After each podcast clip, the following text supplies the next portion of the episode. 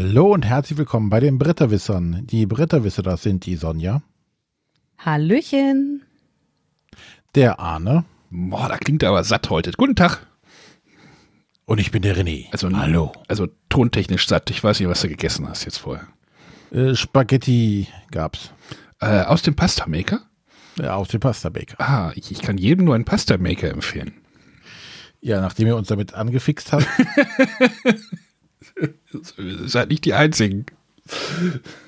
Ja. Ja, herzlich willkommen bei den Pasta-Wissern. Kasse 4. Also alles rund um Spaghetti. Kasse 4 Reloaded. Nein, ähm, um Nudeln geht's heute weniger, äh, denn äh, die Sonja und der Matthias, aber auch der Arne haben einige Events dieses Wochenende besucht. Und darüber wollen wir ein bisschen sprechen. Äh, und die Sonja hat uns quasi auch noch, oder Sonja und Matthias haben uns noch ein paar Interviews. Nee, nur Matthias. N nur Matthias. Die, die beiden haben die uns aber mitgebracht. Die waren ja auf diesem Event. Ach so. Ja. Äh, und die wird es dann im Anschluss an diese kleine Diskussion oder diese kleine Talkrunde geben.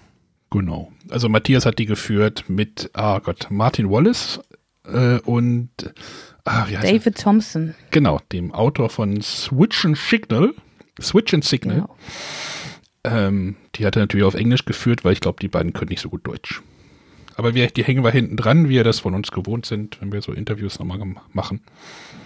Genau. Ich habe sie selber auch noch gar nicht gehört. Du schon, Anne? Äh, ich habe nur geguckt, ob der Ton in Ordnung ist. Das werde ich dann beim Schnitt machen. Okay, ja, da bin ich auch mal gespannt. Und äh, ja, wir arbeiten ja schon mal, schon mal als kleine, Vorausschau machen äh, an einem nächsten Interview, auch wahrscheinlich, also auch englischsprachig dann. Was? Ach so, Äh, ja. Denn äh, die Sonja schrieb heute bei uns im, im Slack, äh, postet sie einen Tweet und ist das was für uns? und ähm, ja, da entweder hat er gerade nichts zu tun, aber Rob Davio hat äh, gefragt, ähm, ob jemand Ob jemand äh, Zeit oder- hat. ob jemand Zeit hat, ihn in einen Podcast einzuladen. Ähm, ja, da hat sich der Matthias nicht lumpen lassen und äh, mal gucken, ob das was wird, das, ob wir da einen Termin kriegen.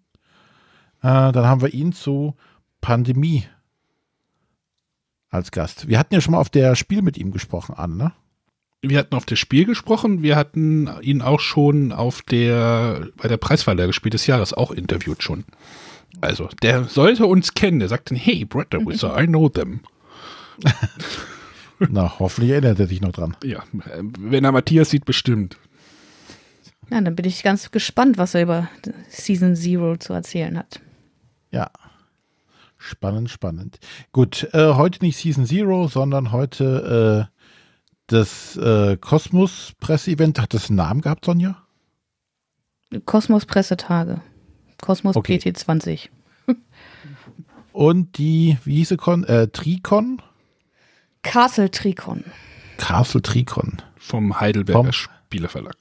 Genau. Nee, von Und Hei- nee, Moment, Guild. Moment, nicht Heidelberger Spieleverlag. Oh, oh, oh, oh, oh, oh. Heidelberg Games. Oder? So ist doch korrekt. Genau, Heidelberg Games, Horrible Guild und Check Games Edition haben die zusammen ausgerichtet. Ja. Dann lass uns damit mal direkt einsteigen. Dann machen wir Kosmos Genau. quasi als zweites. Mhm. Ähm, was war das denn jetzt für ein Event? Ja, es war ein tatsächlich komplettes Online-Event. Man musste, um daran teilzunehmen, sich zum einen ein Ticket besorgen vorab. Und dann musste eine Software installiert werden. eine Excel-Datei, die man in einem ZIP-File herunterladen konnte. und mit der diverse Virusprogramme so ihre Probleme hatten. Moment, Moment, Moment. Was ist ein Windows- Also, Virusprogramm? also ein Mac-User hatte verloren? Nein. Gab auch einen Mac-Client. Genau, es Okay. gab sowohl Windows als auch Mac, ja. Ja, ja, der, der Begriff Aber- Excel machte mich nur leicht nervös in dem Moment. Eine so, DMG, ja, ich- René. Eine DMG. Ich kenne mich halt nur in der Windows-Welt aus. Naja, das ist Ähm. ja erstmal schon mal ein positiver Punkt, dass die ja auch tatsächlich an die Mac-Leute gedacht haben. Äh, Das basierte nämlich das ganze Ding auf Unity. Das ist so eine Game Engine, die relativ plattformneutral arbeiten kann. Nur mal so als technischen Hintergrund. Ja, Entschuldigung. Nee, super äh, für die Info. Genau. Äh, ja, ich fand das halt alles irgendwie ein bisschen, bisschen merkwürdig. Hab mir dann aber gedacht, okay, wenn mir das jetzt hier der Verlag zuschickt, wird es schon, wird es schon in Ordnung sein, diese Ex mal hier mal auszuführen. Mein Laptop war aber recht schnell ziemlich überfordert damit. ähm, also ich habe den Lüfter noch nie so lange so laut gehört. Da warst du, glaube ich, auch nicht der Einzige, ne? Ich habe also bei uns genau. im, im, im BPay Slack ging da auch irgendwie Diskussionen los von wegen, äh, mein Mac hat einen Lüfter, ich habe ihn das erste Mal gehört und solche Sachen. Also Unity ist nicht dafür bekannt, sehr optimiert zu sein. Und naja, da können wir gleich über das Technische können wir noch weiter gleich reden, aber erzähl weiter. Ja, was gab es dann? Also, wenn man es dann geschafft hat, sich da anzumelden, ähm, konnte man m, sich einen Avatar aussuchen aus wirklich einem großen Fundus. Also, man konnte jetzt keinen ganz personalisierten erstellen, aber aus einem großen Fundus konnte man sich da so eine Person aussuchen. Und dann hatte man so eine 3D-Welt, durch die man mit seinem Avatar einfach rumlaufen konnte. Ähm, es gab eine Hauptwelt, so der Einstiegsbereich, und dann gab es für jeden der drei Verlage nochmal so eine eigene Welt. Ähm, und in diesen Welt gab es so ähm, Sammelpunkte, also kreisförmig, wenn man da reingelaufen ist, wurde direkt das Video eingeschaltet und man konnte da quasi mit den anderen, die in diesem Kreis gerade stehen, per, per Videochat oder auch per Textchat kommunizieren. Und dann gab es ähm, in den Bereichen der einzelnen Verlage auch Spieltische. Da konnte man sich tatsächlich virtuell an einen Spieltisch setzen. Und indem man per Doppelklick auf den Spieltisch kam man dann zu Tabletopia. Und dadurch war es für mich das erste Mal, dass ich äh, mit Tabletopia in Berührung kam. Du atmest es schon schwer gerade. Ja, weil meine Erfahrungen nicht so ganz positiv waren. Hast du denn ähm, aktiv was spielen wollen oder nur es erklärt bekommen und zugucken? Das konnte man ja auch. Also man konnte es halt so machen, wie auf tatsächlich so wie auf der Messe. Man geht zu einem Tisch, da sind halt schon Leute, dann guckt man denen mal über die Schulter oder man setzt sich da halt mit dazu. Das war halt beides möglich. Ähm, ich war ja gleich am Donnerstag um 12 Uhr, als es losging, das erste Mal dabei. Ähm, und da waren halt sehr viele Pressevertreter. Also es war ja am Donnerstag nur für die Presse, aber es waren sehr viele gleichzeitig online. Ähm, was dazu führt, dass bei mir und ich weiß auch bei anderen ständig die Verbindung abgebrochen ist. Weil eigentlich, ich, eigentlich wollte ich gar nicht spielen. Ich wollte vor allem Leute treffen, vielleicht mich mit so unterhalten und mir halt so einen Überblick verschaffen über die Spiele, vielleicht eine kurze Regelerklärung. Ähm, aber sobald man halt an so einen, so einen Videochat-Bereich mit so einem Tisch gegangen ist, kam man halt direkt zu Tabletopia. Und da hat man halt die Leute nicht mehr gesehen. Also man hat zwar die Stimmen noch gehört und konnte sich unterhalten, man hat aber dann eben das Tabletopia-Bild gehabt und nicht mehr diese ähm, Videokonferenzansicht. Und das fand ich irgendwie ein bisschen merkwürdig, mich dann einfach dazuzustellen und äh, das war irgendwie nicht so meins. Ich habe mir dann, äh, habe mich dann so ein bisschen umgeschaut, wo noch jemand steht, wo noch nichts läuft. Dann habe ich den Olli, den Spielevater, getroffen. Ähm, da habe ich mich dazugestellt und der Fabian, Spieleleiter, war noch dabei, der war aber nur per Textchat dabei. Und da haben wir so ein bisschen gesprochen und dann kam plötzlich ein Erklärer von Heidelberg Games. Also die hatten auch sehr viele ähm, Leute rumlaufen und auch an den Tischen, die dir die Spiele tatsächlich erklärt haben. Ähm, und er kam dann ganz offensiv auf uns zu, ob wir was spielen wollen oder erklärt haben wollen. Und dann haben wir Coyote uns erklären lassen und auch kurz angespielt. Ja. Soll ich auch mal meine Eindrücke? Gerne. War da auch unterwegs. Ähm, ja, du hattest ja gesagt, es ging donnerstags um 12 los. Also die haben das so ein bisschen gesplittet. Also donnerstags waren Pressevertreter. Ich glaube, freitags war denn Handel, Händler und Partner. Handel und Wandel, wollte ich gerade sagen. Handel und genau, Partner. Und dann, ich glaube, Samstag haben sie dann alles aufgemacht. Ja, und da konnte jeder da auch rein. Ähm, ich war, bevor ich zur Arbeit gefahren bin, ich, konnte man den Kleinen schon runterladen und dann habe ich den noch runtergeladen und dann habe ich da schon mal reingeguckt. Da war erstmal so, es war noch niemand da. Ich glaube, da lief dann irgendwie einer rum, irgendwie von Check Games Edition oder sowas. Also das konnte man dann den Namen immer sehen. und ja, habe ich mir angeguckt, dachte so, ey, cool. Also, aber ich hatte es noch nicht geschnallt, dass das noch gar nicht losgegangen war. Und dann habe ich dann abends irgendwie nochmal geguckt um, um 20 Uhr. Also ich habe das halt irgendwie während der Arbeit so ein bisschen verfolgt. Irgendwie, ja, die Geräte laufen heiß und äh, hier schmilzt mein Rechner, meine Grafikkarte und alles Mögliche. Äh, und abends bin ich dann halt auch nochmal reingegangen. Dann musste ich mir erst nochmal einen anderen Client runter, äh, musste ich mir die andere Software nochmal runterladen, weil die haben dann da schon wieder zwei Versionssprünge gemacht, weil die ja wohl mit der heißen Nadel äh, Bugs gefixt haben. Ding, Ding, englische Glocke und so. Ähm, aber dann war ich da, bin da in diese Welt und dann bin ich erstmal so wieder so ein bisschen planlos, so, ey, was machen diese gelben Kreise? Dann kam irgendwie Fuchs und Bär, waren dann da auch gerade, die liefen dann auch im Kreis, dann ging da gleich dieses Videofenster auf und Ton und alles offen und ich so, erstmal komplett, komplett verwirrt. Und dann kam dann auch gleich noch ein Erklärer dazu. Das, das war echt cool, also man wurde da schon ganz nett abgeholt wie gesagt, es war nicht so viel los, aber man, man wurde da schon so ein bisschen abgeholt, so von wegen, hallo, äh, ich bin jetzt der, ich kann euch das hier mal kurz erklären, wie das hier funktioniert und äh, was habt ihr so vor und ähm, das fand ich, das fand ich schon eine coole Interaktion, ganz ehrlich. Und dann äh, steht man da in dieser Welt, hat er diese drei Chatfenster auf. Die sieht man übrigens auch nicht, wenn man außerhalb dieses gelben Kreises ist. Also das geht dann nur, wenn man in den Kreis reingeht. Und dann wurde das so ein bisschen erklärt, dann konnte man auch rumlaufen, rumfliegen, alles Mögliche. Bin ich da ein bisschen rumgeflogen und dann stand dann da auch irgendwie der, der Pete von, der Mipe Pete von, von Hunter und Kron, stand dann auch in, irgendwie in einem Kreis und dann kommt man dann plötzlich so ins Gespräch einfach so. Also es ist dann so, ach, was machst du denn hier? Und also dieses Gefühl fand ich schon so Messegefühl schon relativ, naja, jetzt nicht nah, aber es kommt dem schon so ein bisschen, es geht da schon in die richtige Richtung. Oder Sonja, wie fandest du das so? Das fand ich ganz genauso. Äh, wobei ich da, wie gesagt, unterscheide, also man hat ja zum einen diese Bereiche gehabt, wo man wirklich sich nur treffen konnte. Da fand ich das gut. Jetzt an den Spieltischen fand ich es eben unglücklich, dass man dann direkt diese Spielansicht hatte. Da hätte ich mir halt auch mhm. eher gewünscht, wirklich, weil da, da sehe ich halt nicht. Also klar, ich sehe die Namen, hier sind irgendwie Spieler XYZ angemeldet und ich, ich höre sie. Aber ich fand auch diese andere Variante, ich gehe da irgendwo hin und plötzlich geht das Video auf und ich sehe die anderen Videos. Ähm, das fand ich schon ganz cool gemacht. Also und davon hätte ich auch gerne viel mehr erlebt. Aber leider, als ich da war, haben sich natürlich alle auf die Spiele gestürzt und wollten die Spiele kennenlernen. Mhm. Und ähm, ja, später habe ich es dann leider nicht mehr geschafft, noch ja, zurückzukehren. Das mit den Spielen, das habe ich mir auch irgendwie grob angeguckt, aber dann äh, lief das Tabletopia irgendwie nicht und dann wollte mein Rechner noch irgendwas anderes machen und dann hatte ich da auch wieder keine Lust. Also wir sind ja sowieso nicht die großen Digitalspieler, also digital-analog-Spieler genau. hier in diesem Projekt. Ich glaube, René ist da auch genauso wenig bewandert und ich glaube, das hat jetzt auch nicht geholfen bei so einer, bei so einem Event. Ja, ich hatte halt noch das Erlebnis, also wir haben dieses Coyote gespielt. Das ist einfach ein relativ schnelles Kartenspiel, was jetzt bei Heidelberg Games erscheint. Hm.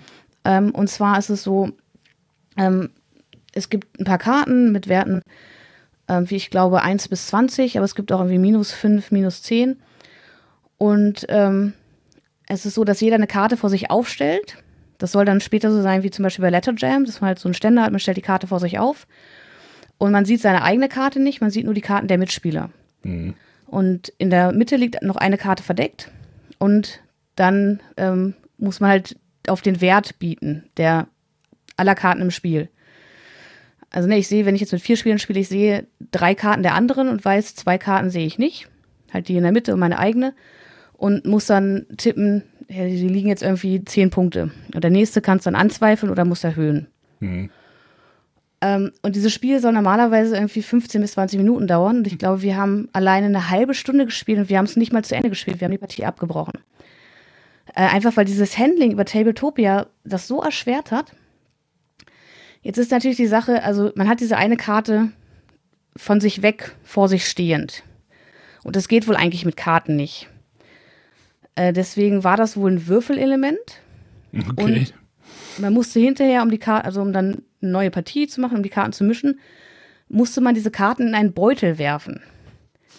Was dazu führte, dass man halt die Karte nehmen musste und zu diesem Beutel rüberziehen musste und genau im richtigen Winkel über den Beutel diese Karte loslassen musste, damit sie da reinfällt. Und das macht man dann irgendwie mit den fünf, sechs Karten im Spiel. Und das hat so ewig lange immer gedauert. Und natürlich war es jetzt bei Tabletopia auch so, dass ich einfach die Ansicht hätte drehen können, um mir meine eigene Karte anzusehen. ja, ich wollte gerade sagen, du hast kannst du die Kamera. Und natürlich sagt der Spieler, ja, das ist ja nicht der Sinn der Sache und ne, man muss jetzt hier mit arbeiten, aber ja, also für die Spielerklärung war es völlig in Ordnung. Ähm, spielen habe ich das so nicht gewollt. Hm. Und dann habe ich, ähm, ich glaube, Christian heißt er, von Spielstil getroffen und seinen Kumpan.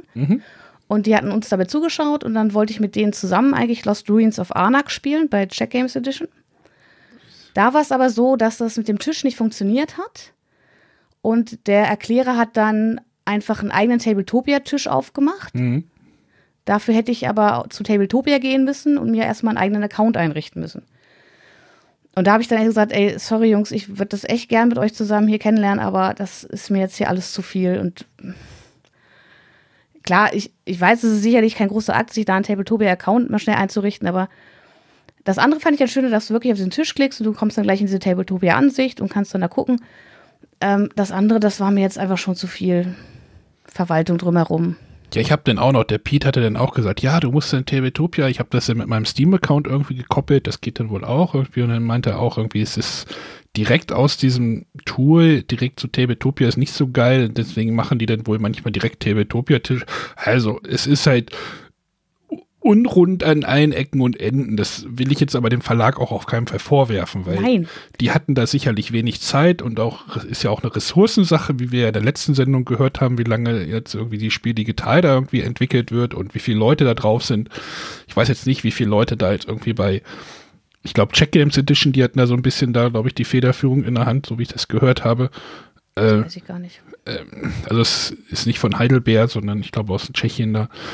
Aber das, das will ich denen auch nicht vorwerfen, also dass, dass das irgendwie keineswegs. an allen Ecken und also nicht an allen Ecken und Enden, also diese, dieses mit den äh, Chatfenstern, das hat wunderbar funktioniert tatsächlich. Also du gehst halt rein, es geht halt auf und es, äh, Verbindung ist einigermaßen stabil gewesen und so. Bei mir abends, Also tatsächlich konnte Olli nicht mit uns chatten, ähm, wo wir aber vermutet haben, dass es daran lag, er hatte sich eigentlich erst nicht akkreditiert Mhm. und ist erst durch den äh, Beeple-Chat darauf gekommen und oder durch, durch Slack und hat sich dann noch kurzfristig akkreditiert und wir gehen davon aus, dass dabei mit den Berechtigungen was schiefgelaufen ist. Mhm.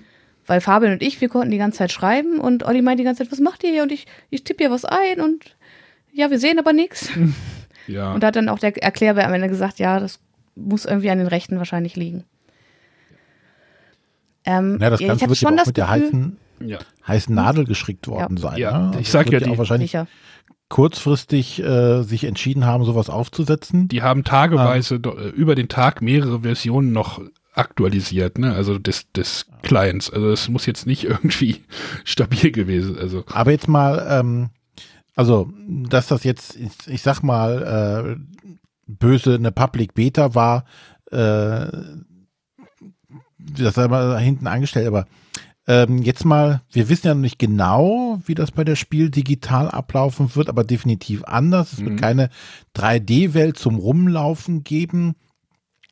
aber Ähm, genau das fand ich halt spannend. Genau das. Genau, das, da wollte ich jetzt gerade hinaus. Ähm, würde dir das mehr Spaß machen? Also, ja, wir wissen noch nicht genau, wie es bei der Spiel Digital ja funktioniert. Aber das so zu erleben in einer virtuellen Welt tatsächlich? Also ich glaube, ich fände das schon cool, weil das, das war halt wirklich dieses Feeling, du, du läufst rum und siehst auf einmal, ah, da läuft Kadi vor der Spielfritte. Ähm, dann musst du zwar immer noch in so, so einen Besprechungsbereich da gehen, in so einen Kreis, aber dann hast du halt sofort das Bild da und ja, es ist natürlich nicht, als wenn du jetzt jemanden triffst und ihm die Hand gibst oder so, aber es ist schon einfach, dass du halt auch direkt diese, diese, die, das Bild, die Stimme da hast. Mhm. Das fand Wenn ich schon das cool, dass du da mit- wirklich. Mit tausend Leuten vorstellst, wenn da tausend Avatare Ja, rumfließen denn- und du nicht mehr den Ahne siehst, wie er munter von Baum zu Baum hüpft? Ja, dann wird es wahrscheinlich anstrengend. Also ich fand schon, äh, um 12 Uhr oder kurz nach 12 wurden wir halt alle zu einem dieser Kreise geführt, weil es halt so eine Ansprache geben sollte. Da war auch so äh, eine von Bühne aufgebaut. Da war auch so eine Bühne aufgebaut, oder? Da gab es ja auch so, ein- Ja, das so war einen so ursprünglich, sollte da was auf der Bühne laufen, Voll geil einfach. Also, hat aber nicht funktioniert. schade. Und wir standen dann halt in diesem Kreis und ich weiß, ich weiß nicht, wie viele es waren, aber es waren also 20, 30, 40 vielleicht sogar. Und es war schon schwierig, weil du, wenn du am Rand standest, auch immer wieder aus dem Kreis raus bist. Und sobald du einen Schritt zu weit aus dem Kreis raus bist, ist halt dein Video. Ja, Weg den, gewesen. den könntest du ja größer machen, aber das könnte man irgendwie, also da würde es schon Lösungen geben. Nein, aber das war, also da hat man schon gemerkt, mit, mit so vielen Leuten. Ähm, und da war es jetzt aber zumindest so, dass das Michael die ganze Zeit erzählt hat und vorgestellt, was man hier alles machen kann und die anderen waren zumindest ruhig. Ähm, ja, aber ich glaube, wenn es dann zu viel wird, wird es wahrscheinlich auch anstrengend. Ja, man könnte es halt instanzieren oder, naja, es würde da wahrscheinlich Lösungen geben. Also. Was meinst du genau damit? Was? Äh, in deinem Instanz. Hast du schon mal World of Warcraft gespielt? Da gibt es dann ja. auch Bereiche, da wird, wirst du dann von der Welt abgekoppelt mit deiner Gruppe. Solche Sachen. Also. Ja, ja, und äh, da gibt es ja auch mehrere Serverinstanzen. Genau, das genau. Das ist schon richtig, aber dann hast du ja genau, dann bist du ja, ja, dann triffst du den Arne ja vielleicht doch nicht, weil der auf einem anderen Server. Ja, aber dann hast du vielleicht eine, du hast vielleicht eine Userliste, wo du irgendwie. Ich bin jetzt auch kein Webentwickler oder sowas, muss ich auch nicht sowas durchkonzipieren. Ist ja kein Web. Aber Computerentwickler, Softwareentwickler. Ja, aber es gab ja auch immer eine Liste, wo die User drauf ist. Du konntest halt einen Button klicken, da konntest du alle User jetzt in deiner, in deinem Bereich sehen. Dann konntest du ja auch direkt anschreiben, zum Beispiel. Ja, ich, ich denke halt nur so jetzt, ähm, ich, ich war nicht dabei, ich äh, habe mir eben mal so ein Video angeguckt, ich äh, grafisch fand ich es, naja. Ja, aber wie gesagt, das ist alles und eine Sache, wo man nicht drüber diskutieren muss, weil das einfach Ressourcen- und Zeitfrage wahrscheinlich ist. Ja, die Frage der Optik, das ist schon eine Entscheidung gewesen, dass es so aussieht. Ja, du könntest es wahrscheinlich auch aufwendiger machen und naja, wie gesagt. Na, wie, aber ähm, ich stelle mir einfach nur vor, da liefen halt dann ein paar Mannequin rum und das war alles recht übersichtlich. Aber wenn jetzt tatsächlich diese ganze Welt da von, ich sag mal, 80, 100 Leuten bevölkert ist, die da alle, die die ganze Zeit rumlaufen, weiß ich nicht, ob das dann noch so, so angenehm ist. Ja, aber dann musst du es halt größer machen. Die Messe ist ja auch nicht nur irgendwie der Kosmosstand. Ja, aber es ist ja auch trotzdem sackvoll. Ja, das ist ja das, was wir auf der Messe manchmal nicht mögen. Wenn ja, wir im, in der Galerie feststecken. oh Gott. Ja, aber wie gesagt, du kannst das ja auch noch weiter auseinanderziehen. Klar, verwässerst du denn wieder vielleicht dieses, aber du siehst, triffst ja vielleicht trotzdem noch auf die Leute. Also ich fand das ein spannendes Proof of Concept, könnte man sagen. Ja, ich fand es auch spannend, aber man hat halt schon gemerkt, dass es noch an, an diversen Stellen hat. Also ich fand die Bedienung äh, fand ich sehr anstrengend, weil man musste, glaube ich, zumindest bei Windows, vielleicht war es bei Mac anders, mit den Pfeiltasten sich bewegen, aber mit der Maus die Sicht ändern. Und das war zumindest für mich eine sehr äh, merkwürdige Sonja, so funktionieren Computerspiele heutzutage. ja, ich bin nicht so, auf dem Computer, aber ja, ähm, also zumindest die, mit denen ich mich dort unterhalten habe, fanden das genauso. Das ist aber mittlerweile Usus. Unintuitiv. Pfeiltasten? Ich dachte hier WASD. WASD. Ich glaube, WASD ging auch. Bin ich mir jetzt aber nicht mehr sicher. Das mag sein. Ich fand es halt von der Bedienung unintuitiv und. Für Sonja schrauben wir noch ein Gamepad dran. ja, aber es war an sich, also es war schon eine coole Sache, einfach so viele Leute zu sehen und hier mal kurz zu plaudern und da mal. Ja, genau. Also das hat schon Spaß gemacht. Aber zu den Spielen können wir jetzt nicht sagen, das ist auch gut, ne? Nee, also wie gesagt, das Coyote ist das Einzige, was ich halt gerne mal in der Kartenvariante, also einfach so analog spielen wollen würde. Ähm, aber jetzt so die Tabletopia-Erfahrung war nicht so meins. Und Lost Ruins of Arnak, wie gesagt, da ist es daran gescheitert, dass, dass man da extern zu Tabletopia hätte kommen müssen. Okay. Ähm, dann wechseln wir jetzt mal, also ihr habt noch irgendwas Spannendes dazu zu sagen äh, von Heidelberg Games von dieser Castle Tricon zum Kosmos Presse Event. Wie lief das denn ab? Das lief so ab. Und zwar hat Kosmos ähm, ganz dicke Pakete geschnürt für alle Teilnehmenden und hat die am Tag zuvor per Express verschickt, äh, damit die auch wirklich alle am, am Vortag eintreffen. Und da waren äh, eine Menge Spiele drin von Kosmos, von den Neuheiten einige noch als Handmuster äh, tatsächlich in Handarbeit zusammengeklebt. Oha. Ähm, aber sie haben auch an Essen und Trinken gedacht, was ja sonst auch immer auf diesem Event angeboten wird. Also man hatte da wirklich so ein rundum-Care-Paket äh, für, für den Freitagabend und den Samstagvormittag. Wir können mhm. ja nochmal sagen, sonst macht, hat Kosmos das in meinem Kloster gemacht in Hessen. In Morschen im Kloster Heidau. Genau.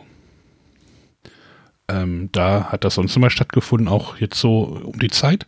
Und da ist man dann irgendwie. Genau, also zumindest die letzten Jahre. Früher haben sie es, glaube ich, mal in Stuttgart gemacht und Stimmt, sind dann immer ja. mal irgendwo hingewechselt. Und Kloster Heidau war damals, ähm, als das Fundament der Ewigkeit rauskam, weil sie da dachten, Mhm. Kloster wäre eine coole Location.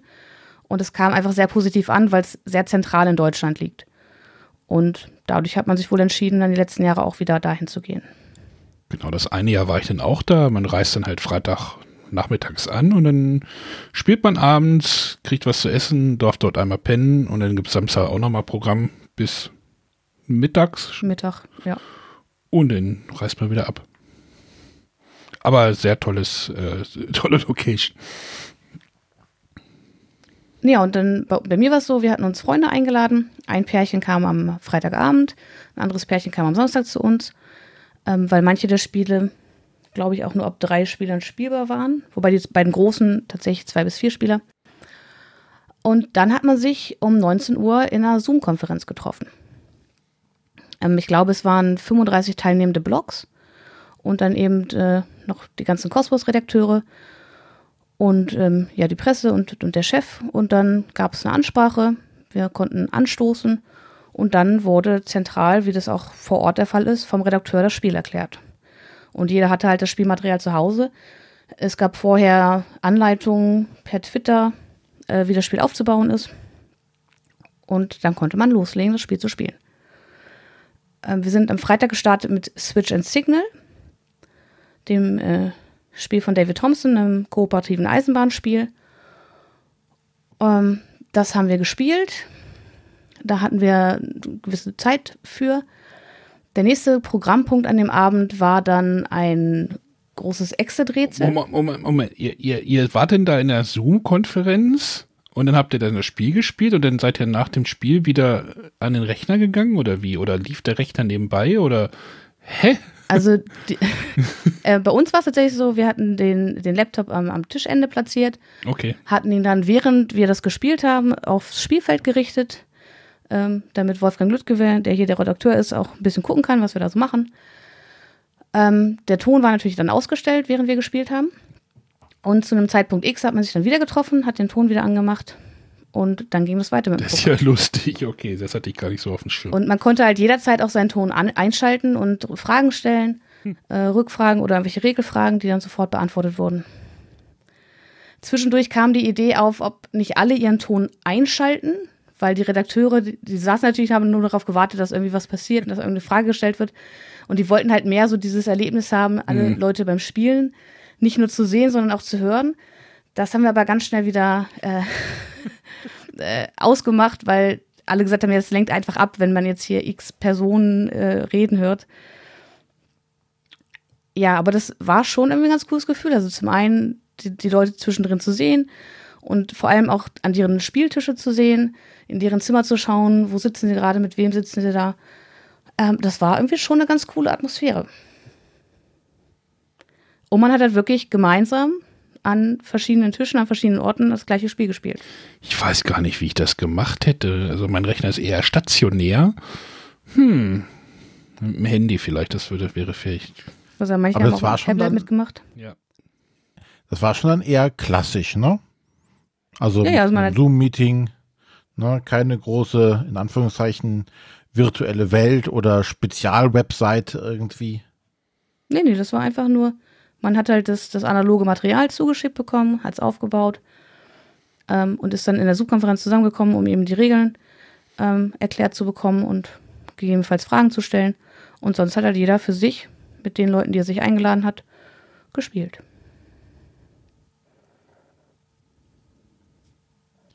Das klingt jetzt ja für die Veranstaltung relativ unspektakulär. Wie war es denn da bei den Spielen? Was gibt's denn da zu berichten? Was Genau, gibt's also positiv? an- Fangen wir mal positiv an. Oh. Äh, ja, also positiv fand ich Switch and Signal, was wir eben gleich am Freitagabend gespielt haben. Das ist äh, ein kooperatives Zugspiel, was es, glaube ich, auch nicht so oft gibt. Und dabei ist es so, ähm, dass wir entweder, also wir haben am Freitagabend auf der Vorderseite auf Mitteleuropa gestartet, es gibt noch eine Nordamerika-Karte. Und auf dieser Karte sind Eisenbahnabschnitte ähm, eingezeichnet und verschiedene Städte. Und in diesen Städten gibt es Waren, die zum Hafen transportiert werden müssen. Dafür gibt es so kleine Züge. Das war jetzt ein Handmuster. Ich weiß noch nicht genau, wie das spätere Material sein wird, aber ich glaube, das kam dem schon relativ nah. So sind so Plastikzüge, äh, die so eine Aussparung haben für, für einen Warenstein. Und ähm, die kommen per Zufall auf den Plan. Und zwar hat man ähm, elf Einstiegsorte, die auch durchnummeriert sind, von zwei bis zwölf. Und mit zwei Sechserwürfeln würfelt man dann aus, wo diese Züge ähm, auf den Plan gelangen. Das kennt man ja auch so ein bisschen von Katan, äh, dass da eben statistisch gesehen so die, die sieben, sechs und acht vielleicht häufiger kommen als, als die zwei oder die zwölf. Äh, darüber kommen die Züge ins Spiel. Und äh, es gibt drei verschiedene dieser Züge, äh, grau, braun und schwarz. Die haben unterschiedliche Würfel für ihre Bewegungen. Ähm, der graue Zug kann halt maximal eine 3 würfeln bei einer Bewegung. Der schwarze hingegen sogar eine, ich glaube, eine 5. Und ähm, jeder Spielzug beginnt damit, dass man so eine Rundenkarte aufdeckt und die bestimmt, dass jetzt irgendwie ein neuer Zug reinkommt, entweder in einer beliebigen Farbe. Die kann man sich dann auswählen und dass es dann Zugbewegungen gibt. Die sind oft häufig vorgegeben, welche Farbe sich bewegt. Und bei so einer Zugbewegung müssten sich alle Züge bewegen. Ähm, zwischen diesen Gleisabschnitten befinden sich aber noch Weichen und Signale. Und natürlich kann ein Zug nur entlangfahren, wenn zum einen die Weiche gestellt ist. Also er muss dann immer in die Richtung fahren, in die die Weiche gestellt ist. Und er darf nicht auf ein rotes Signal treffen. Und so versuchen die Spieler eben nacheinander mit, mit ihren Handkarten die Signale zu setzen, Weichen zu stellen, Züge zu bewegen und die Waren an den Hafen zu bekommen, bevor eben die Rundenkarten und damit die, die Anzahl Runden, die gespielt werden dürfen, vorüber sind. Zusätzlich gibt es noch Zeitplättchen. Ähm, die muss man immer abgeben, wenn man etwas tun soll, was man nicht kann. Zum Beispiel, wenn schon ein Zug auf einem Einstiegsort, zum Beispiel mit der Nummer 8 steht und der dann nicht wegbewegt wurde und als nächstes kommt ein neuer Zug auf die 8, würde man eben solche Zeitplättchen verlieren. Ebenso, wenn Züge aufeinander auffahren würden oder im schlimmsten Fall sogar gegeneinander stoßen. Ähm, in solchen Fällen verliert man eben diese Zeitplättchen und wenn man zu viele davon verloren hat, verliert man noch eine dieser runden Karten und damit eben eine Runde sein Ziel zu erreichen. Und das ist eigentlich das ganze Spiel. Man hat noch drei Sonderaktionen, die man einmal nicht nutzen kann. Ähm, und das hat Spaß gemacht. Die erste Partie haben wir relativ knapp verloren und haben dann auch direkt eine zweite Partie gestartet.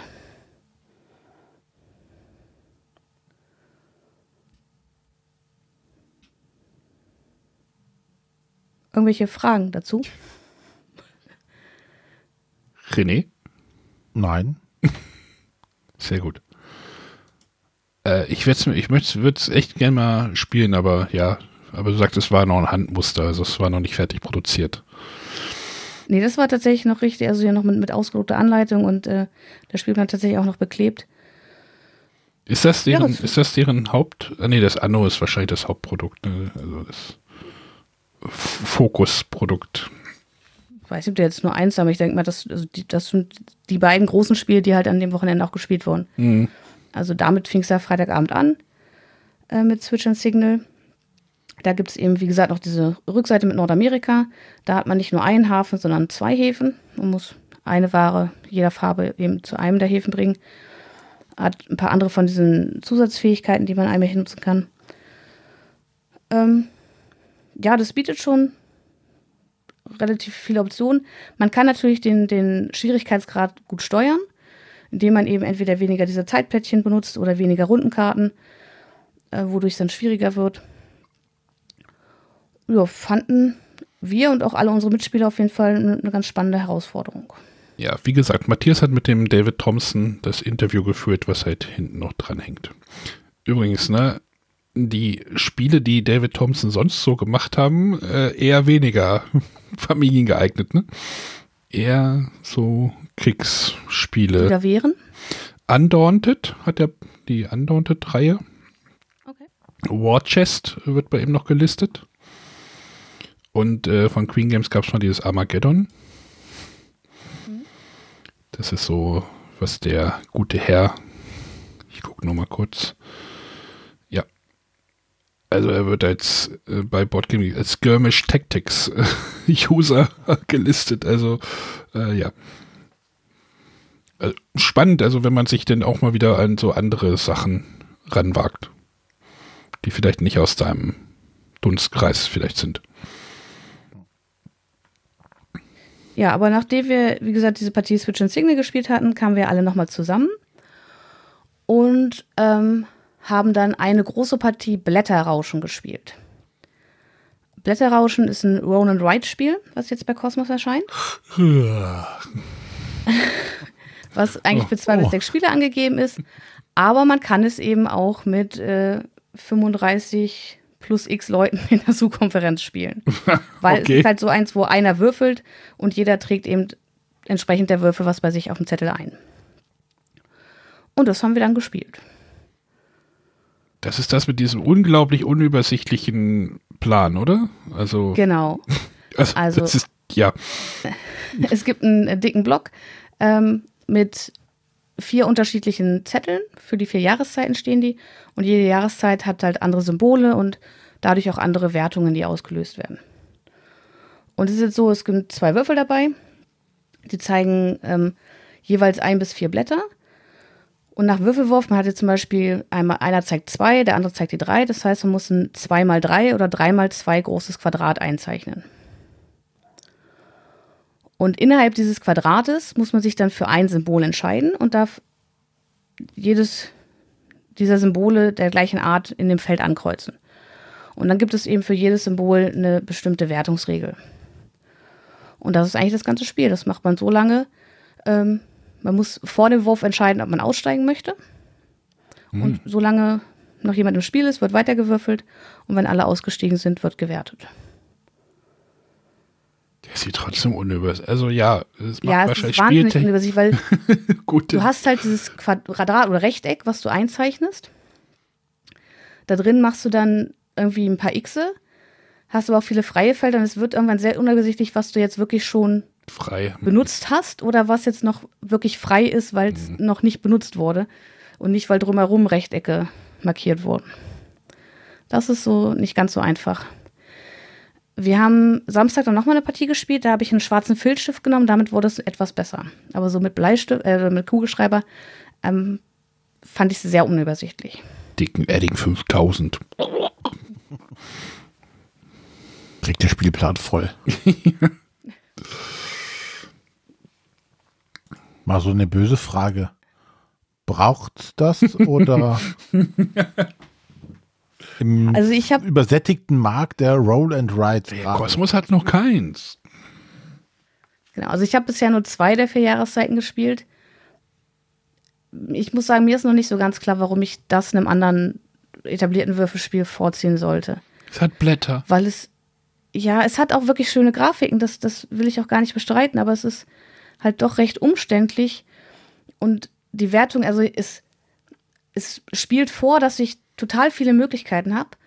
Aber eigentlich kann ich mir erstmal ausrechnen, was hier die lukrativsten Punkte sind. Also es gibt zum Beispiel einen, da bekommst du zwölf Punkte, wenn du genau vier davon angekreuzt hast. So, das heißt, wenn du nur ein, zwei oder drei kriegst du null Punkte und erst mit dem vierten Kreuz bekommst du zwölf Punkte. Während ein anderes Symbol gibt dir immer drei Punkte, wenn du es kreuzt. Ähm, und so ist es eigentlich relativ ersichtlich, was jetzt am lukrativsten ist. Es muss natürlich dann noch ein bisschen mit den Würfelergebnissen passen. Aber so eine richtige Herausforderung habe ich da nicht gesehen. Und ich glaube, das will eher so Familienspiele ansprechen und dafür sind es dann aber vielleicht zu viele Detailregeln mit diesen unterschiedlichen Wertungen je Symbol. Weil da gibt es eins, wenn du so einen äh, Steinpilz ankreuzt, dann musst du einen Fliegenpilz ankreuzen, wenn sich einer am gleichen äh, Rechteck befindet, der gibt dir Minuspunkte. Und das punktet nur, äh, wenn du auch das angekreuzt hast. Und also es waren schon sehr viele Detailregeln, die es da so zu einem Wertungsblatt und zu den Wertungen zu erklären gibt.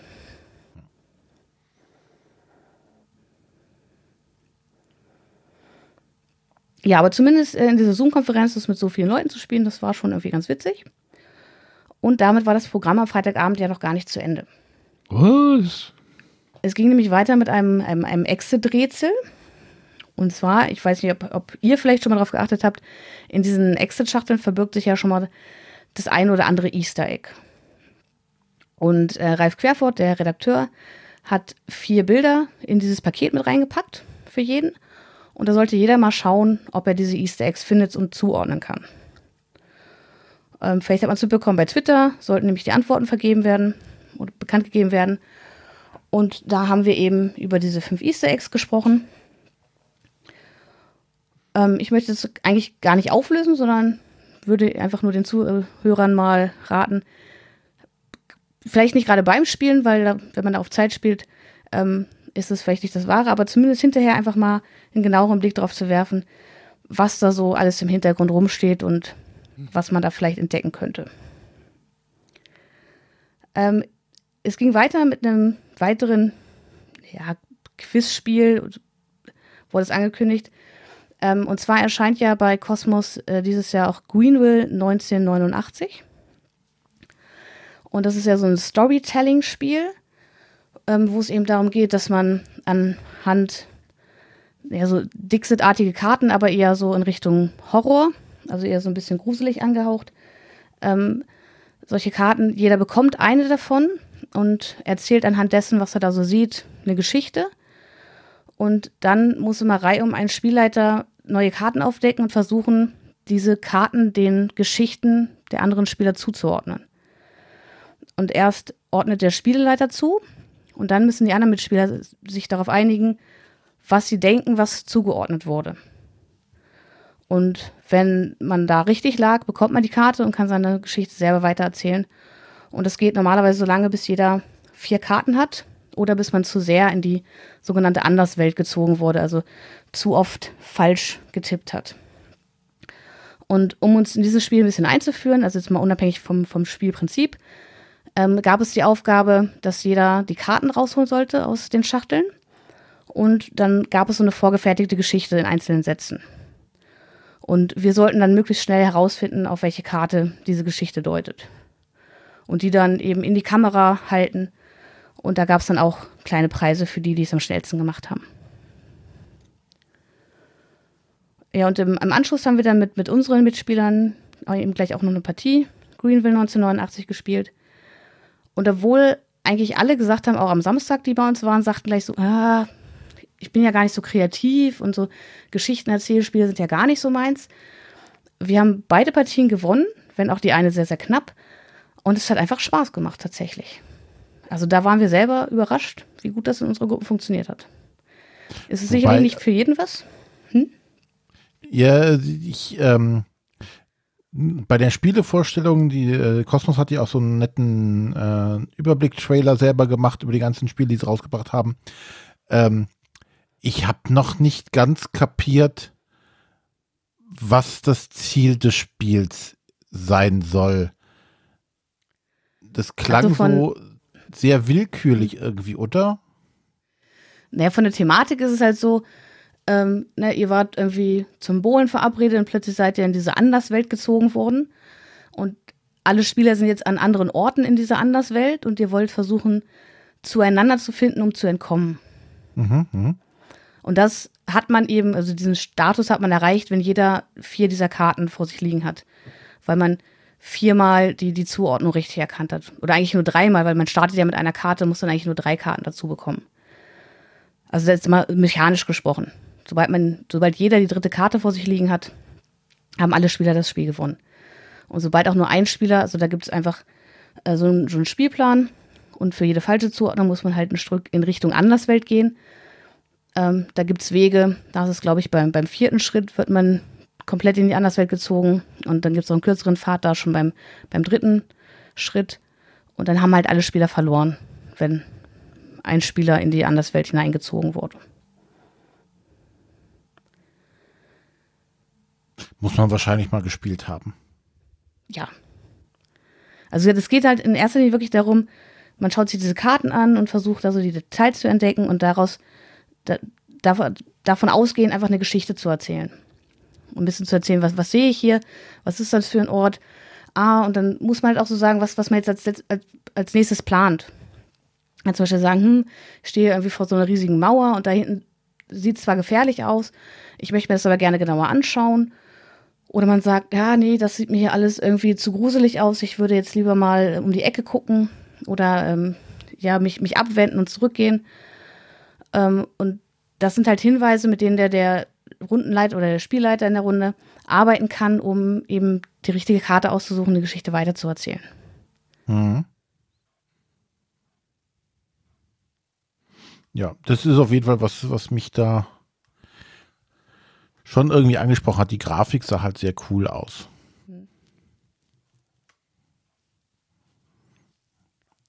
Ja, das Arne, war dann der, der Freitagabend. Also Arne.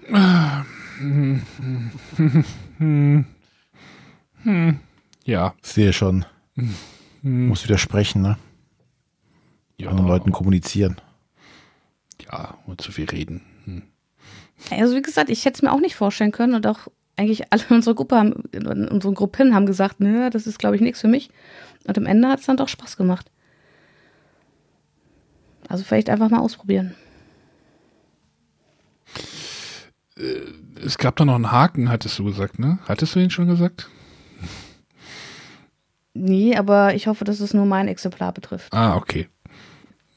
Dort ist ein paar Materialprobleme, sagen wir es mal so. Genau. Aber das habe ich jetzt von anderen nicht bestätigt bekommen, von daher würde ich erstmal davon ausgehen, dass es das hoffentlich ein Einzelfall ist. Ist montags vom Band gelaufen. Genau.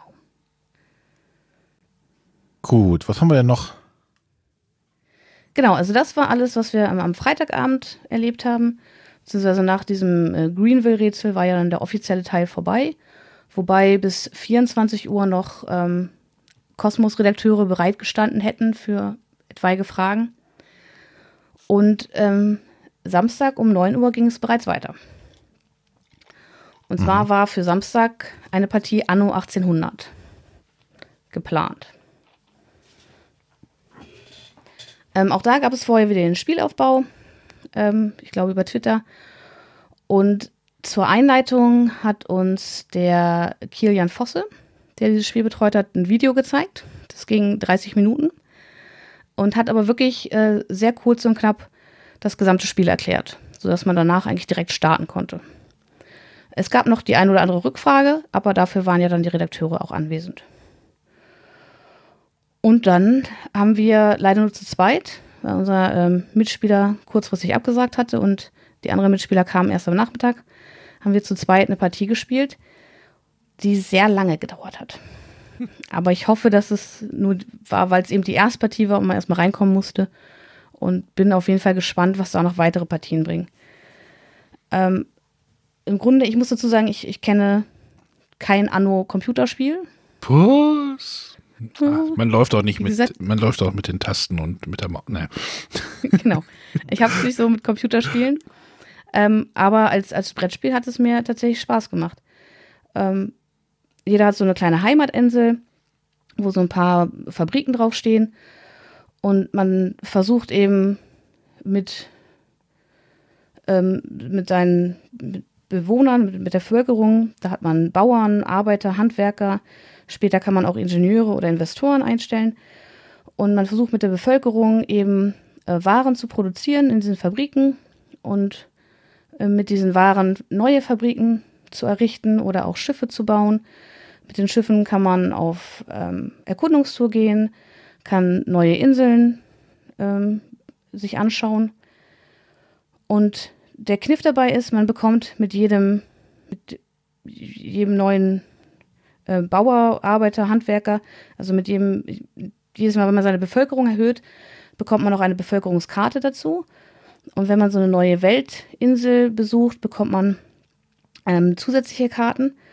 Und das Spiel endet, sobald ein Spieler keine Karten mehr auf der Hand hat.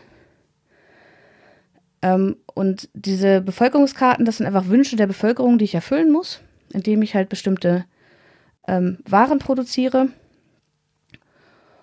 ähm, und dadurch kann das Spiel halt relativ lange dauern, wenn man zu lange sich neue Bevölkerung hinzuholt und diese Karten nicht abgearbeitet bekommt. Wobei es dann auch irgendwann relativ zügig geht, wenn man sich erstmal ordentlich was aufgebaut hat, dass man dann auch diese Karten schnell erledigen kann.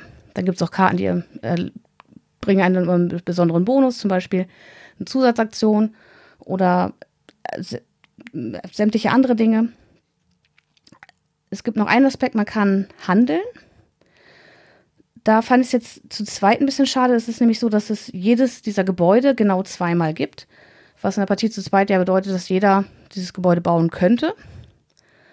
Äh, in der Partie zu viert gibt es auch jedes Gebäude zweimal. Das heißt, da habe ich vielleicht gar nicht die Möglichkeit, das Gebäude zu bauen und werde mehr zum Handeln gezwungen. Und bei der Handel läuft es so, das kann der Mitspieler nicht, nicht ablehnen, sondern ich äh, sage einfach, ich möchte jetzt mit dem handeln.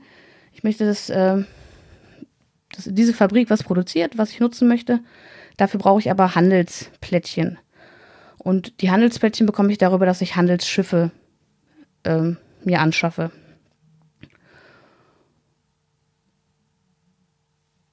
ja, und das war eigentlich so der, der Kern des Spiels. Es gibt dann noch Auftragskarten, die ich erfüllen kann für zusätzliche Punkte oder auch für zusätzliche Aktionen im Spiel. Aber der Hauptmechanismus ist halt, dass ich zum einen meine Bevölkerung aufbauen möchte. Damit bekomme ich aber diese Bevölkerungskarten, wo ich Bedürfnisse erfüllen muss, um das, das Spielende einzuleiten. Ähm, wir hatten ja in der Sendung, ich glaube vor zwei Wochen haben wir ja die Vorstellungssendung gemacht und da habe ich ja über das Spiel so ein bisschen abgeschimpft, glaube ich. ich gucke es mir gerade an und denke mir, es ist so die spielend gewordene Excel-Tabelle irgendwie. Also, äh, es hat irgendwie, ja, ich sehe die Versatzstücke zu dem Anno-Spiel, sehe ich, aber mir fehlt da irgendwie dieses, ey, ich möchte die Insel irgendwie besiedeln. Du, ich, ich sehe da diese Auslage in der Mitte und die besteht aus, äh, weiß nicht, 800 verschiedenen Plättchen. ja gut, das sind dann alles die unterschiedlichen Fabriken, die du Ja, boah, nee, ich habe da irgendwie sowas von keinen Bock drauf, tatsächlich.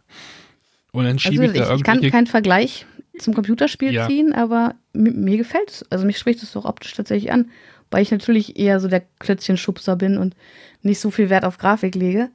Ja, genau, äh, dann bist du da gut aufgehoben. Aber ist, also ich beginne halt anfangs auf meinem, meinem kleinen Plan. Da habe ich nur so äh, einen, einen Flussstrich, wo ich eben Schiffe hin platzieren kann. Äh, um Schiffe überhaupt bauen zu können, brauche ich halt auch Werften. Die kann ich nur direkt am, am Wasser errichten. Und dann bin ich halt gezwungen, meine Insel zu erweitern. Und dann bekomme ich halt ein neues Erweiterungstableau. Da ist dann irgendein bestimmtes Bonusfeld drauf. Und ich habe halt Platz für weitere Fabriken und weitere Schiffe. Und wenn ich die, die kleinen neue Weltinseln ähm, besiedle, dann bekomme ich eben auch diese Bevölkerungskarten. Also für mich fühlte sich das schon ja, wie gesagt, ich, ich, sehe auch die ganzen Versatzstücke von dem Spiel da drin. Das ist ja auch, da geht es ja, in dem Spiel geht es ja auch darum, die Bevölkerung, die Bedürfnisse der Bevölkerung irgendwie zu befriedigen. Das ist so. Und halt irgendwie die Waren daran schaffen. Und ja, ich sehe das halt, die ganzen, aber boah, also dann entweder dann lieber was Abstraktes oder sowas. Also, ja. Also für mich ist das so das abstrakte Euro-Spiel. mit, mit irgendwie Thema, ja. René, was sagst du denn dazu? Äh, ich stimme dir voll und ganz zu. Ich bin jetzt auch kein Anno-Spieler, aber ähm, das macht mich auf so vielen Ebenen nicht an. Nee. Das Spannende ist, ich habe, du hast mich ja vorhin gefragt, ob ich was von dem Interview schon gehört habe. Ein bisschen habe ich schon reingeluschert bei Matthias. Da sagt dann Martin Wallace halt, Anno ist halt im Ausland wenig bekannt, also die, das Computerspiel. Und jetzt ist es ja so, okay, Martin Wallace ist ja in der Spielerszene doch international doch äh, ein Name mit, äh, mit einem gewissen Ruf. Und jetzt kommt halt das, so mit einer Lizenz, die aber nur in Deutschland irgendwie relevant oder hauptsächlich relevant ist und im Ausland so relativ wenig bekannt ist. Also das ist so, eine, so ein spannendes, spannende Gemengelage irgendwie. Wie jetzt, wie jetzt irgendwie aus den USA das Ganze annimmt, so der sieht halt, ey, das ist ein Martin Wallace-Spiel, aber kennt halt genauso wie Sonja die Computerspielversion dahinter gar nicht. Mhm. Aber ich glaube, nee. Also ich fand Aber es ja positiv, dass man eben die, die Welt nicht kennen muss, um sich trotzdem im Spiel zurechtfinden zu können. Cosmos hatte auch schon mehrere Anno-Spiele, ne?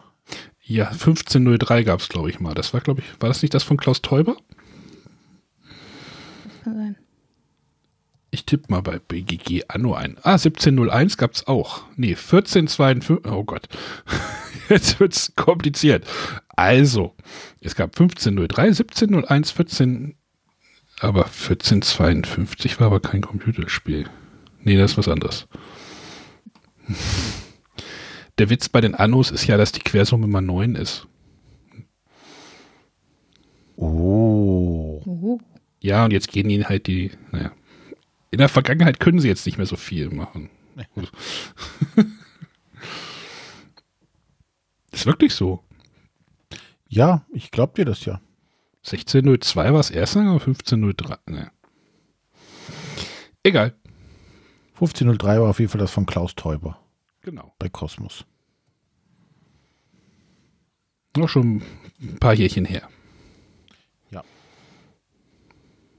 Also ich habe Lust, es weiter zu entdecken und es vor allem effizienter zu spielen und auch mit anderen Spielerzahlen auszuprobieren.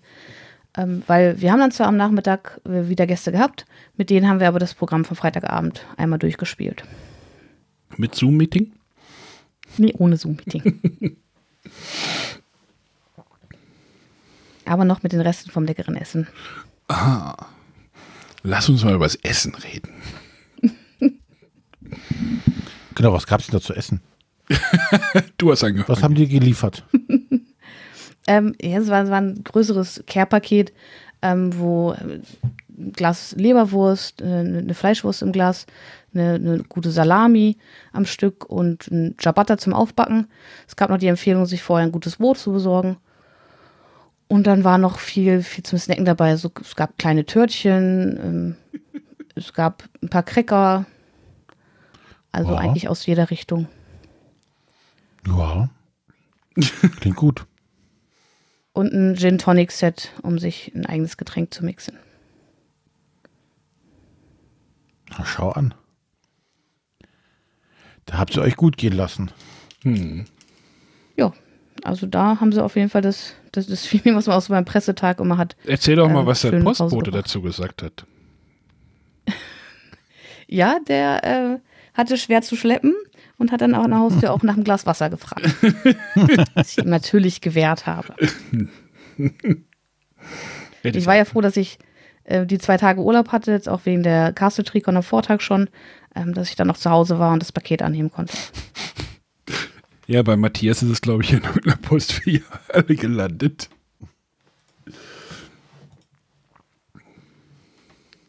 Ja, in dem Paket waren auch noch weitere Spiele, die jetzt aber bisher noch nicht angespielt habe. Zum einen kommt ja bei Cosmos noch als Zwei-Personen-Spiel das Paris, die Stadt der Lichter raus.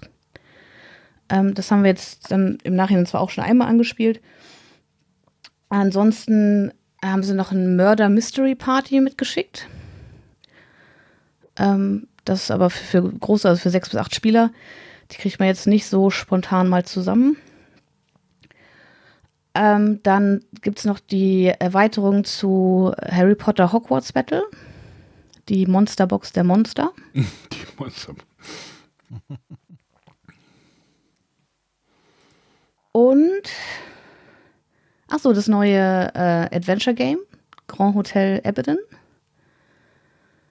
Mit einer Spielzeit von 3 mal 90 Minuten. Da sind wir jetzt auch noch nicht zugekommen. Ja, also da ist noch einiges zu entdecken, was mit in diesem Paket drin war. Wir werden weiter berichten, würde ich sagen. Gut, ich glaube, jetzt haben wir eine gute Stunde fast rumgebracht. Mhm. Ähm, wenn wir jetzt noch die beiden Interviews hinten dranhängen, die waren auch ungefähr, was waren die, halbe Stunde? Jeweils. Ja. Mehr Zeit hat noch Matthias nicht gegeben, oder wie war das? Ne? Ja, nee, das war tatsächlich durchgetaktet. Tatsächlich. Also die, die, also der äh, David Thompson, der hat das Interview seinerzeit, also Ortszeit bei ihm war irgendwie 4 Uhr morgens. Also auch schon krass irgendwie, äh, dass der dann da bereit stand. Also die haben das tatsächlich so ein bisschen kontingiert. War auch schlimm, ne? Dann ist er eingeladen, hast fünf Interviewpartner und die fragen wahrscheinlich auch alle dasselbe. Naja, das ist ja, wenn du so, so Filmpromo siehst oder sowas, dann ist das ja wirklich immer das Gleiche. Ich hoffe trotzdem nicht, dass das Matthias immer das Gleiche gefragt hat. Nein, Matthias hat nicht immer das gleiche gefragt, aber wahrscheinlich vielleicht die anderen, die danach Matthias kamen. Ja. Meinst du, Rob Davio kriegt andere Fragen? Vielleicht sollten wir ihm einfach andere Fragen stellen. Das wäre da auch mal was. Genau, Schuhgröße. Aber ich weiß nicht, wie spannend das für die Hörer ist. Das wollen die ja wahrscheinlich auch nicht hören. Ja, vielleicht kann man aufgrund der Schuhgröße den Spielegeschmack bestimmen. Vielleicht gibt es eine Korrelation. Müsste ich sehr große Spieleschachteln hier haben. Nein, vielleicht große Füße äh, einfache Spiele. Oh Gott. Sonja, was hast du für eine Schuhgröße? 39. Das ist doch wie bei El Bandi. Frauen haben immer 39 oder wie war das? Bei Bandys war es immer Schuhgröße 9. nee, was nicht sieben oder so? Keine Ahnung. Irgendwie sowas. Dieses amerikanische Maß auf jeden Fall. Ja. Ja gut, bevor wir zu, äh, weiter zu El Bandi kommen, ähm, gibt es jetzt noch die äh, im Anschluss die beiden Interviews. Wir verabschieden uns jetzt schon mal mit unseren oder mit äh, Arnes und Sonjas Eindrücken von den beiden Events und hören uns dann nächste Woche wieder. Genau. Bis dann. Tschüss. Tschüss. Tschüss. Okay. Morning, David. Um, you're the designer of Switch and Signal, uh, which we played at the Cosmos press event. Um, let's talk a little bit about you. Uh, why did you start designing games, and what was your idea designing Switch and Signal? Sure, yeah. Um, so I uh, I really started playing board games um, probably around 2011, 2012 when some friends introduced me to them. Um, before that, I had played role playing games, and um, I got married and had kids, and just didn't have the time for that hobby anymore. And so uh, board games became something that I really I really enjoyed. Right, it gave me a lot of the same feelings, but uh, it wasn't. It didn't take nearly the same time investment. And so, not long after I started playing, I started um, really flirting with the idea of, of designing. And then I moved from the US to, to the UK and I moved to Cambridge. And uh, there I met uh, some other designers, um, pretty well known guys like Brett Gilbert, Matt Dunstan, as part of a design group in Cambridge. And really, with their mentorship, uh, I, I, that's when I really started designing. I went to my first spiel, I think it was 2014. Uh, and I actually took Switch and Signal, uh, a, a, very early prototype to that very first spiel. So um, the game itself, Switch and Signal, was something that I wanted to design. I had my parents actually in mind when I designed it, and the reason I say that is they they like um, sort of family or gateway plus level games, uh, and they really enjoy trains. Right, that's a theme that they really enjoy, and I wanted to give them a game that they could play together. They could play cooperatively. Uh, it was a theme they enjoyed, and I wanted to give them. Um, what was the last component there? It was some one other thought that I had. Uh, let's see. It was a like I said, cooperative, a train game, and um, oh, I'm blanking.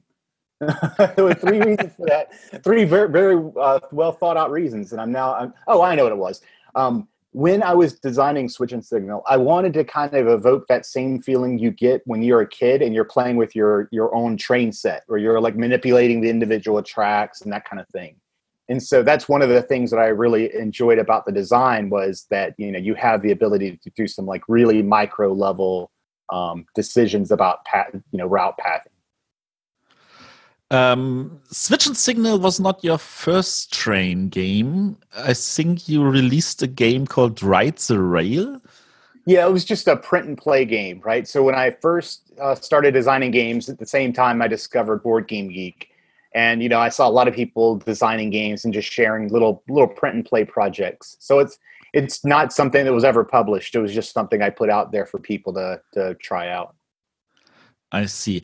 Um, you are more known for let's call it war games your undaunted normandy and north africa and uh, europe divided and uh, even a game like platoon command um, so some people see you in that war game area as a designer, and then you still come out with a game like Switch and Signal, which looks like completely different. yeah, that's that's true. It really depends on what uh, where the design is coming from. So each one has its own sort of origin story, right? So Undaunted uh, Normandy, uh, which is probably that and are probably the games I'm two best uh, you know best known for now. Uh, Undaunted Normandy I based because I was visiting uh, Normandy in France, and I was uh, walking the same battlefields where my grandfather had been during World War II. And I wanted to design a game, you know, sort of dedicated to him.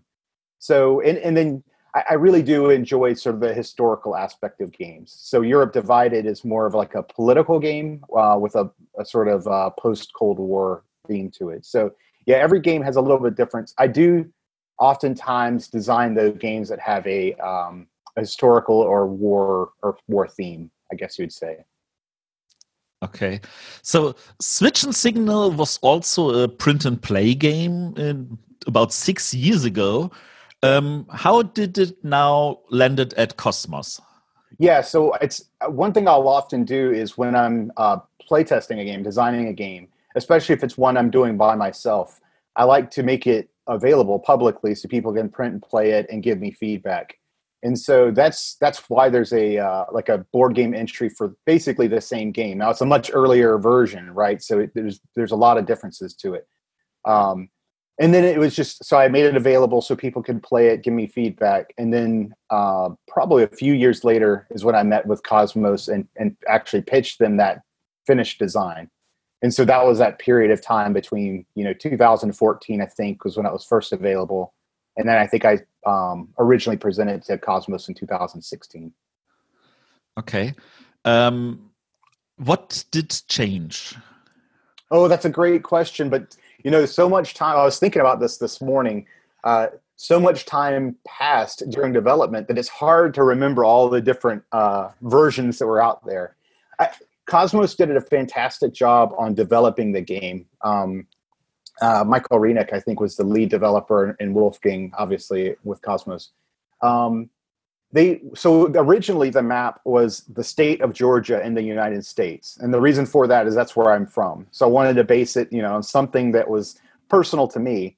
And it was at the time I was just designing. I wasn't so much worried about the marketability of it. And so when I gave it to Kosmos, uh, I know one of the first things they wanted to do was make it a, a a location with broader appeal. And so that's why now it has both Europe and uh, North America on it. So we changed the board. Um, there was also in the game, I think in the original design, if you played through the action deck, that was the counter, right? So you had you you had to uh, complete the game before you got through with all your cards, and we switched it so that those there's now time tokens which are independent of the card deck. Um, so little things like that, right? So the actual core mechanisms of uh, the way you change switches and signals and move trains, all of that basically stayed the same. Okay. Um, how, how did you come up with this idea of um, I mean, the, the, the, name is the game. It's all about making sure the switches and the signals are at the right corresponding time because when the trains move, they want to go through and not waste time standing still. That, that, that's that, it's it's rarely that you have a train game where you say that's what the game is about. Just look at the title. How does it come? yeah, that's a great question. I think uh, I think it's it's just fortuitous, right? So there's always this great um, benefit of having, I think, in my mind, a game that has alliteration in the title, right? So uh, switch and signal, it, it's it kind of rolls off the tongue. It sounds good, uh, and it just happens to be that it, it fits the game mechanisms and theme perfectly, right? And I think it's just really fortuitous. Uh, I don't remember how I settled on that name, but I do know that that, that name was basically there from the very beginning, right? It, kind of was always the perfect fit for the game. Um, and yeah, I just from from the start, you know, there's there's tons of train games out there, right? There's these, you know, the the abstract ones like Ticket to Ride, which are very much just a set collection game, and it just happens to be a train theme. Um, and then, of course, like the heavy economic games. I mean, I wanted something that felt just very different, right? And so, um, hopefully, hopefully that's what the game brings. It like you like you said, it really is all about those uh, the pathing, the switches, and the, the signals. Did you know if Cosmos ever thought about translating the title? I uh, just literally like a literal translation of it instead of keeping the name. Is that what you mean? I don't know that. I do know that there was a period of time where they had considered retheming the game completely. So it wasn't going to be about trains. Yeah. Yeah. What theme was on the table? I guess I can talk about this. They haven't told me I can't say this. So uh, at one time, so originally, you know, they they loved the idea, uh, and then they considered changing it because they thought maybe you know maybe a different theme would be more family friendly. And so I think it was going to be like gnomes who were um, uh, pathing like a mine cart sort of uh, network under a mountain, like mining, right? Oh, yeah. Yeah. I'm happy they kept that theme we have now. I, I am too. I mean, it's hard for me. Like, I can't be objective about it, right? Because I, obviously, I, the theme. I grew up playing with trains, like I said, and you know, uh, I grew up right by a railroad track, so I got to watch trains go by every day. And my family, it's important to them. Uh, so I'm really glad they kept it. Now, had they changed it, it I would have been okay with it, right? But um, yeah, I, I'm glad that we settled on that theme. um, just um, pretending the game is a big hit. And Cosmos will come to you and say, We need an expansion. Do you have an idea for that?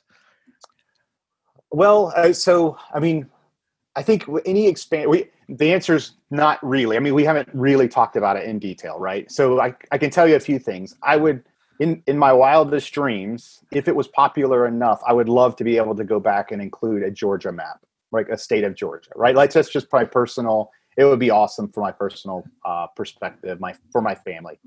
Um, the only thing I'll say in general is I would only want to do ex- an expansion if the expansion really did bring something different, like it felt different, which would mean it would probably have to introduce maybe a slight new mechanic, um, some new helpers that have different powers. Maybe uh, the tracks would have to feel very different, right? The layout. So adding more wagons, maybe? Yeah, maybe. Yeah, right. Something maybe just a little, a little more epic, maybe like a bigger, even bigger map, more, more options about you know um, destinations. Like you said, bigger wagons. Yeah, that would be a really good one. So what we have here is effectively a family game, and it's a family game because you said you designed it for your family. I've seen a picture on BGG from you. Is that your dad next to you? It is, yeah. That's my dad, and we were, we were playing. Um, I mean, it was probably a really early on version, maybe 2013 or something like that. So yeah, absolutely.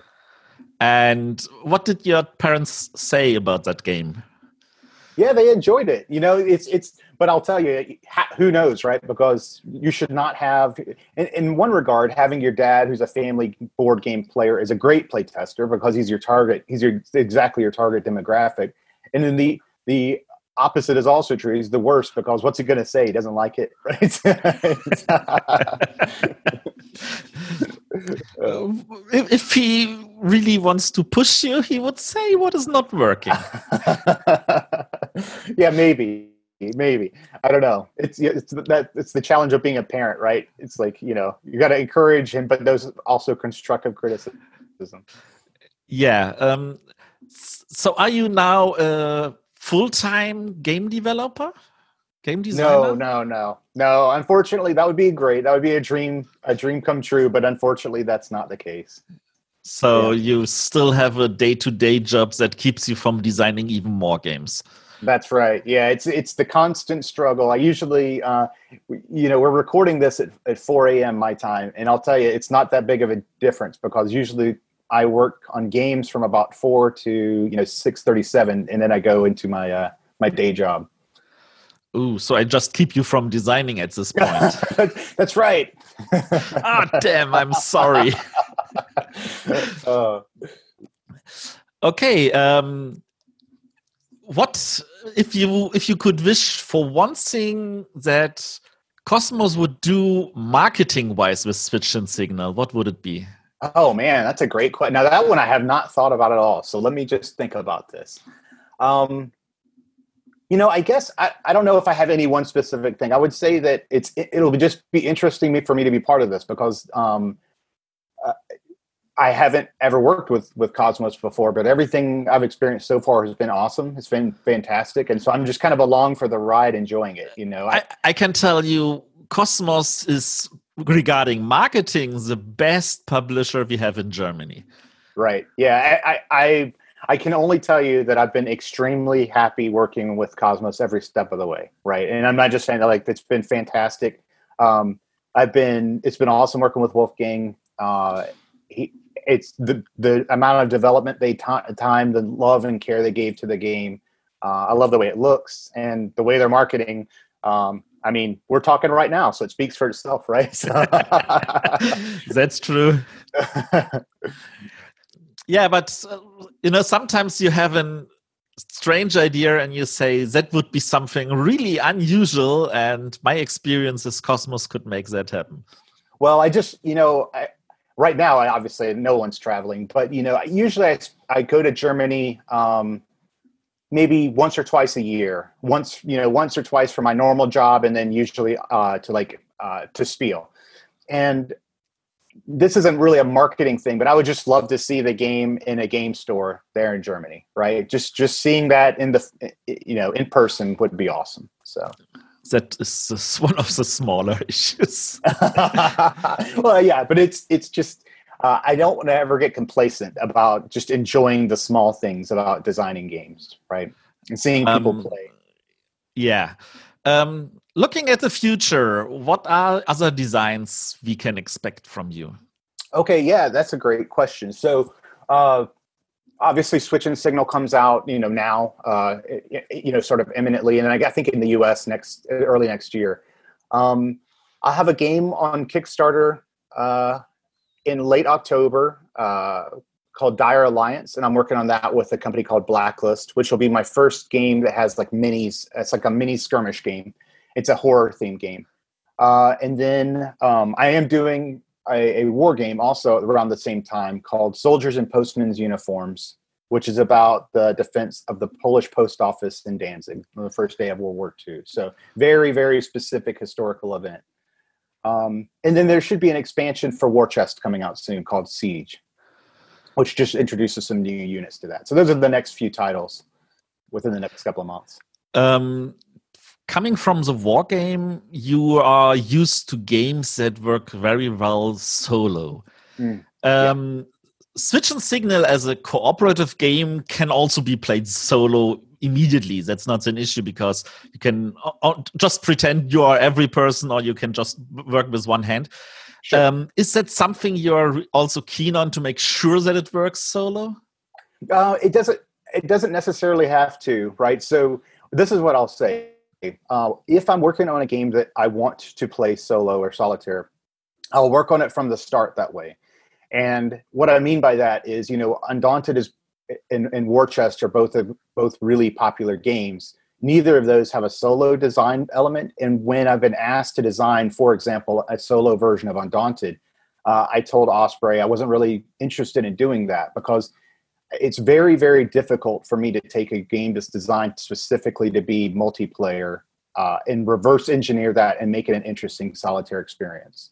So uh, usually, if if I want it to be solitaire, I'll design it from the very beginning like that. If that makes sense. And then if it's a game that's not not really designed that way um, yeah. So soldiers in postman's uniform is a completely solo only experience as i see? Yeah that's right. Yeah it, exclusively solo. It, so there's a um, it's part of a game line that that started out with a game called Pavlov's House, which is about the Battle of Stalingrad, and then also Castle Itter, which was um, late World War II. Uh, in Pavlov's house, you can play uh, co-op. There's like you can play two-player co-op. But here's one thing: like in soldiers and postmen's uniforms, it's about uh, the post office being attacked by the SS and the Wehrmacht, and I just didn't want anybody playing the role of the SS. I didn't feel comfortable with that, and so I just wanted to keep it sol- solitaire. That's a good choice. Yeah, I, I just didn't. I um, in some in some instances, like in Undaunted, you one player does play the Wehrmacht but it's very much a traditional sort of military conflict, and that's okay. But in soldiers and postmen's uniforms, there's some pretty horrific stuff that happens, and I, don't, I just don't think anybody should be playing that role. Yeah. Okay. Anything in the pipe, maybe still on your design table that we can expect to see maybe from Cosmos again in the future? So I hope so. I will say that I don't have anything with Cosmos right now, uh, but I would love to work with them in the future for sure. That I mean, I, I that would be a dream for me. So I will definitely uh, keep working on stuff, and I, I'm in this I'm in this sort of uh, fortunate position right now that my next couple of years are kind of planned out for me with other designs that are already on contract. Um, but I'm looking forward to the time when I'm able to actually get back and, and work on some new designs and, and pitch those to Cosmos. So we can also expect more family games from you. I would love that. Yeah. It, I will say this for me, and this I'm sure this is not true for everyone. For me, designing a good family game is is much more difficult than designing a um, like a war game or a more strategic game because uh, it's you you designed a game thinking, hey, this is going to be a great family game, but I think it's a harder demographic to anticipate their response to a game design. Um, you mentioned um, Gilbert and Dunstan when you were in the UK. Mm-hmm. Did you ever thought about co-designing with another designer? I mean, it's a little bit harder when you they also have to go up at four in the morning. But yeah, you know I do. So absolutely. So part of that um, part of that same group uh, in Cambridge uh, is Trevor Benjamin, who is who I worked with on both War Chest and Undaunted and uh, Orc Olympics. Where Orc Olympics is a small little card game. That was our first game together.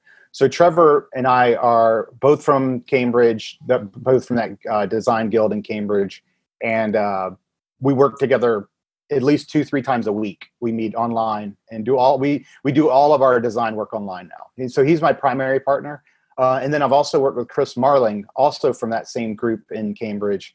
We worked together on uh, Armageddon, which was my first published design that was with Queen, and then uh, we worked together on Europe Divided and so all, all of those relationships came from that same group in in Cambridge. All right.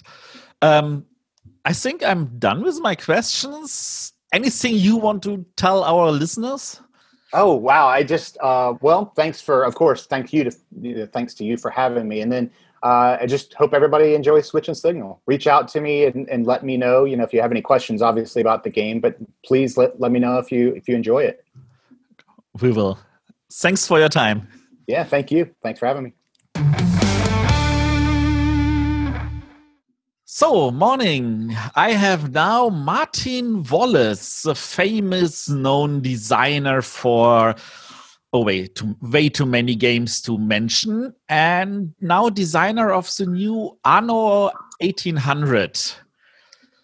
Morning, Martin. Hi, Matthias. Oh, good evening. It is actually 6.30 in the evening here. Oh, yeah, you're right. At the other end of the world. Almost. Uh, not quite as far as New Zealand, but uh, yeah, we're being in Australia. Um, yeah, so, but the timing's fine. At least I'm not having to stay up at three o'clock in the morning. yeah, that could be worse. Um, mm. How does it come that you designed this game?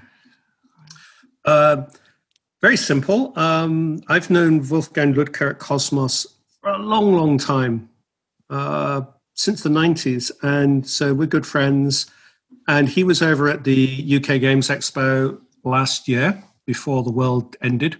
And um, he said that Cosmos needed a board game version of Anno 1800. And was I interested in having a go at it? So, knowing nothing about the computer game and not being a fan of computer games, I figured well, it's about the 19th century, it's an economic game. You know, I've done that before. How hard can that be? So I said yes. And I also needed the money. So I figured. also, Wolfgang's a friend now because they, they, had to have it out by Essen this year. So it was a really tight deadline. So, but I enjoy a challenge. Um, so yeah, so I that so I got back to Australia and then I, I had a quick look and I thought, oh, what have I got myself into? Because I don't play computer games. I just don't play them at all, uh, apart from solitaire, you know, just really simple games. So I don't play these like civilization games or you know stuff like, like that. And you know, I mean, what I've done in the past, if I've had to work in a computer game, is I'll go and look at YouTube videos and stuff like that. Um, but in this case, I thought this is not going to tell me enough about the game. So I actually paid a friend of mine a significant amount of money to play the game. Um, and then tell me all about it, which he did. And so he played it for hours and hours and hours. So he could get into the game and see the deeper strategies and see the deeper connections. Um, and then he he fed that information back to me. And it was from our discussions that I thought, okay, so this is the core element of the game. So as long as I can get this bit, then everything else will fall in around it. And that, that's what happened. But wouldn't it have been easier to ask the computer publisher to, for all these input? Um, no, um, is a simple answer. Without wanting to be rude, people in the computer games industry don't understand board games. Okay? I understand this, this sentence. They, yeah. Now, see, the friend I got to do it, he's also a board. He's a board games player, and he's part of uh, a board game design group we have in Brisbane. So he understands board games. So he knows that you can't put everything in the board game. Yeah. And you know that's one being one of the issues with Ubisoft, where it's like, oh, we want this in it and that in it and the other in it. It's like you can't do that with a board game. A board game has to work in its own right. It has to work as its own thing. You know, you know, if you can get stuff in from the computer game and fit it in, you know, seamlessly, then that's great. But you can't start jamming things in and make it ugly. Um, and so it was better. It was easier for me and better for me to do it without Ubisoft going to Ubisoft and just doing it my own way. But Ubisoft at the end still needed to play the board game and uh, approve it. Oh yeah, and and um, so I had a prototype ready for Essen last year, and they, you know, they, they played it, and they were reasonably happy with it. But there were certain elements that uh, they weren't ha- well. They, they, felt there were certain things not in there, and I, I was actually worried because I before the meeting because I was thinking, oh, they, they, they're going to tell me to change this and change that and change the other, and it's going to spoil the game. But actually, it was quite positive because there were elements I, I, do remember, yeah, it's kind of a three way meeting with me, Wolfgang, and the guy from Ubisoft, the, the folks from Ubisoft. And it, it, occurred to me, it's like, you know, all of these things that you want in the game can be fixed with one simple mechanism, which was the uh, random objectives. So what happens is at the beginning of the game, you have this extra deck of cards, and what it has is it has certain objectives and it also has rule changes. Okay, and I think you draw five or six of them. I can't remember. It's a while since I played, and that actually added to the game. So what it meant is I could put all of the things into the game that they wanted, but without spoiling the game. It actually made the game better because what it meant was every time you play the game, you'll have a different set of objectives. There'll be a different combination of objectives and rule changes. You'll very rarely have the same game twice. So actually, it was a positive experience rather than a negative one. So, um, and once we added those things, they were happy. It's like, yeah, we've got these different elements that we wanted in. So, yeah, it's all good. That sounds great. I mean, it was not the first time you designed a game for an IP. Um, I think one of the early ones was for a Discworld, right? Yes. Yeah. Um, and, but that was a game where you looked to get the IP, if I remember correctly. Uh, yes, I designed the game before I got the IP. That is correct. Um, but I, one of my guys that I game with sometimes, part of the UK gaming group, was very good friends with Terry Pratchett. So I wasn't flying blind. Uh, in that case, I had inside information and I was told that if I wanted to get the IP, this is how you do it. And I followed his instructions and I got the IP. So it's not, yeah. But I mean, I, have it's funny, I've done, uh, I've done actually done a couple of computer games recently. They've not been published yet, um, but in the pipeline. So, um, so yeah, I have done this kind of thing before. And, and in a sense, what I was doing before then is taking bits of history and turning it into a board game. And there is no difference between taking a bit of history or taking a computer game or a book and turning it into a board game. It's the same process. Could you elaborate a little bit on this process? Um, the first thing you do is you have to understand what it is you are trying to model. So if it's a historical theme, you've got to read and read and read about it. Um, it's like with the, with the Discworld game. I read all of the books, or pretty much all of them. It took me about a year to get through all of them before I started designing it.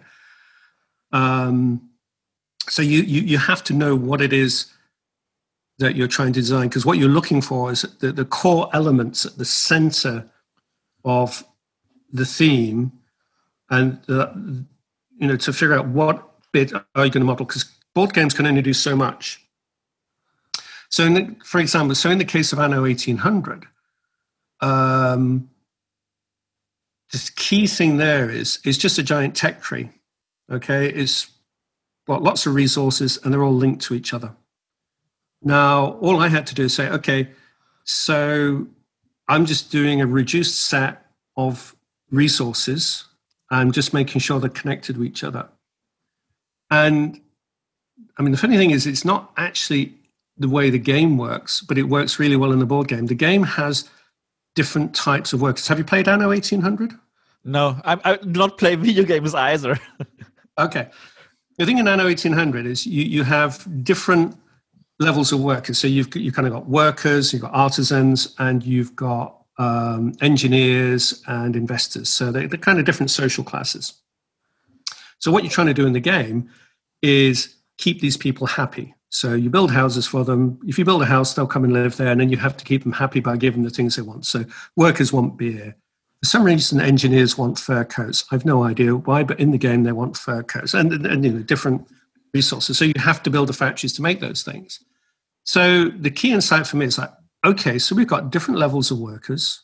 They want different things, but I, you know, we've still got lots of resources in the game. And it's like, I don't want to have lots and lots of little counters representing beer or representing gold or representing uh, cotton, you know, because it would be massive.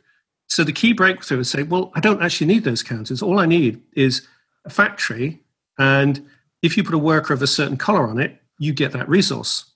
And, and that's pretty much the game. So 90% of the game is where you're either building another factory or you're playing a demand card. Because when you get population, you get these demand cards. So, um, so in Anno 1800, the computer game, demand is fixed. You know, workers need X, Y, Z. In the board game, it's not fixed. It's kind of randomized. So when you get uh, when you get the lowest level worker, you also pick up uh, demand cards to match them, and they will have certain resources on them. And to be able to play the card down, you have to get those resources. So it might be the card has on it bread and beer. So that means, okay, if you want to put that card down, you need to be able to put a worker on a bread factory and you need to put a worker on a brewery, you know, to make beer. And then you can put the card down and the card will give you victory points and it will, all the cards have like a bonus action on it on them and that's pretty much all of the that's all the game is. You're either building the factories you need, or you're playing the cards to get bonus actions and get victory points. Um, and that might make it sound very simple, except the twist is because you can trade, because in Anno 1800, everybody's on different islands, you've got ships going between them. If you don't have something and somebody else has got it, if you've got ships, you can just go and take it off them and just get their thing. They get they get a reward as well for it. But so suddenly then it's like, okay, do I build this thing myself or do I wait till somebody else builds it and then trade with them? Because there's no real cost to you for trading. But that, that core mechanism came together very quickly, and that's what the whole game's built around. Is that you've just got these different colors of workers, and you you put them on the factories to get stuff. That's it combining workers as resources sounds like yeah. a really breakthrough idea. I I think Yeah. I never seen it in this way. I don't think it's been. I don't think. I'm not aware of any other game that uses this mechanism. And it's very simple to understand, it's intuitive, and it works. Um, it works really well. Yeah. Um, one of the, I would say, one of the traits of a computer game is that it's very often played solo. Hmm. And the board game cannot be played solo. Why? Um, actually, that's not true. The game can be played solo. Okay. It's just I've not finished the solo rules yet. So, ah, Okay. I think the thing is, what I didn't want to do, it's actually a lot easier to develop a multiplayer game than a solo game.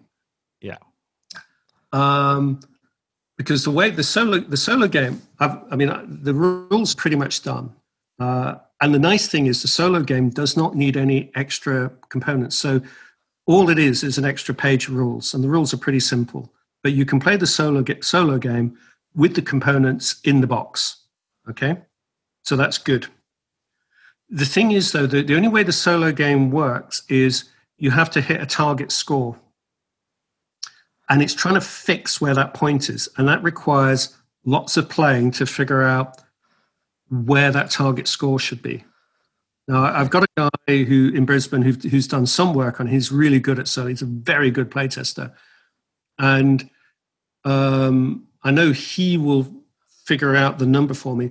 But I'm kind of waiting until the final version is done because I know they've made certain changes to the objective cards and the rule change cards, and I need to make sure those are built in because those do have an impact on the solo game.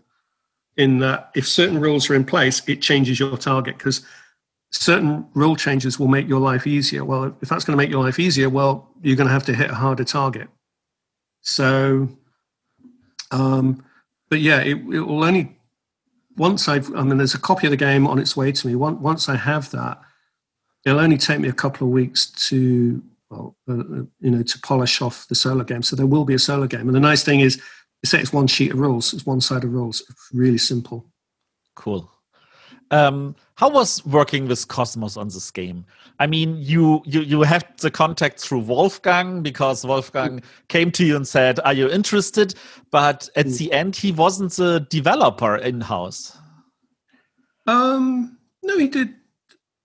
Uh, Um, At least that's what I, they told us. They told us Kilian was working on it, and one of the yes, stuff. yes. Yeah, I, I suppose it's because most of my contact with Wolfgang, there, there was, it was mostly easy. There, I, I'm not exactly. There was one moment of panic where Ubisoft made a change that I really didn't like, and it was just as I was on holiday, and it was like the day before I was going to the printers, and they changed one of the resources on me.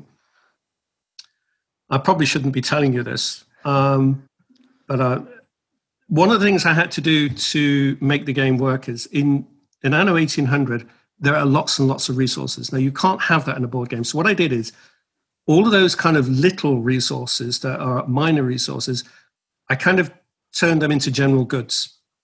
Yeah. Okay. So I added a resource to the game that isn't in Anno 1800. Okay because Okay. that, that's the only way I could make it work.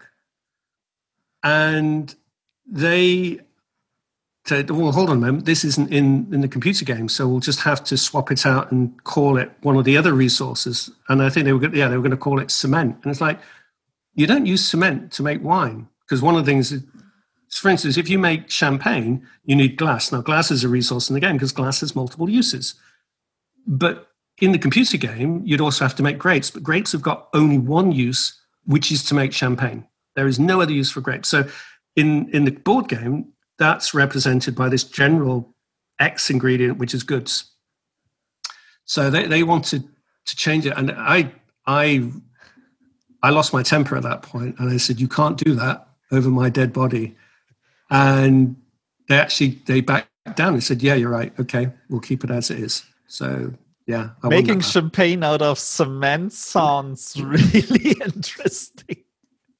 It, I can see where they're coming from because it wasn't part of their computer game. But as I say, this is why computer people don't understand board games in general. It has been my experience, and it's like you know, if if you know if I want somebody to make a computer game, I, I'd, I'd leave them to do it because they know what they're doing. But I think if you're going to ask somebody to do a board game, you trust the person doing the job to do the job properly and to do it as a board game. Because um, I mean, what I was aiming with this is is a board game which doesn't rely on the IP to be uh, appealing. It, it's a game that you should be able to play without ever having played the computer game and enjoy it. Yeah. Okay. As a good game in itself. That that that should always be the target. You know, in whatever you're doing, whether you're designing a game or writing a book or whatever, you, you you're trying to do the best that you can do within that genre. Um, and so for me, the key thing was does the board game work in itself? That, that's always the number one priority, irrelevant of what the computer game is like. It should be no, the board game is a thing of its own and it should be fully formed and work as seamlessly as possible. You know, it should without any ugly bits sticking out of it. Um, Kosmos already released other games with the Anno IP, uh, Anno 1701 and 1503. Um, and they did it with Klaus Teuber. It looks a little bit more like uh, Catan ish. Um, have Yeah. you played these games? Um, no, I have seen. You know, actually, I might have played 1501. It's a long time ago. I think At least I- 10 years. Seeing one of my friends playing it at a convention many years ago. And as far as I could tell, I think it was loosely based on Catan. Yeah. Um, so, yeah, I never got around to playing that. Um, and I think, you know, without wanting to be disparaging, that that kind of made sense. Then is that you take an already existing system, and then you kind of fit the theme on top. Um, the thing is, I don't work that way. I'd rather look at the theme and then come up with a mechanism that fits the theme. So this this game isn't anything like those earlier games. I don't think. I'm pretty sure because they didn't went to Klaus Teuber, but went to you Hmm. and said, we want to do something completely new, and you Hmm. delivered. Hmm. So that sounds awesome. Um, Hmm. You you were having your own company for a long, long time, and some at, at a certain point you said, okay, I, I stopped doing Warfrog and Tree Frog and just Mm. start being a designer for other publishers. Um, does it feel better now? Um, uh, isn't it funny enough? I'm just about to go back into publishing. Ooh, uh, only as a one-off. Generally, yes, it's a lot easier. It, it's very, it was very difficult when we first moved to New Zealand, running the company from New Zealand, and that, that's really what. It was a combination of factors, but um, it's a lot harder to run a games company now. And so, yeah, I prefer focusing on the design. The problem is, it- you're never sure what. It makes it harder to generate income.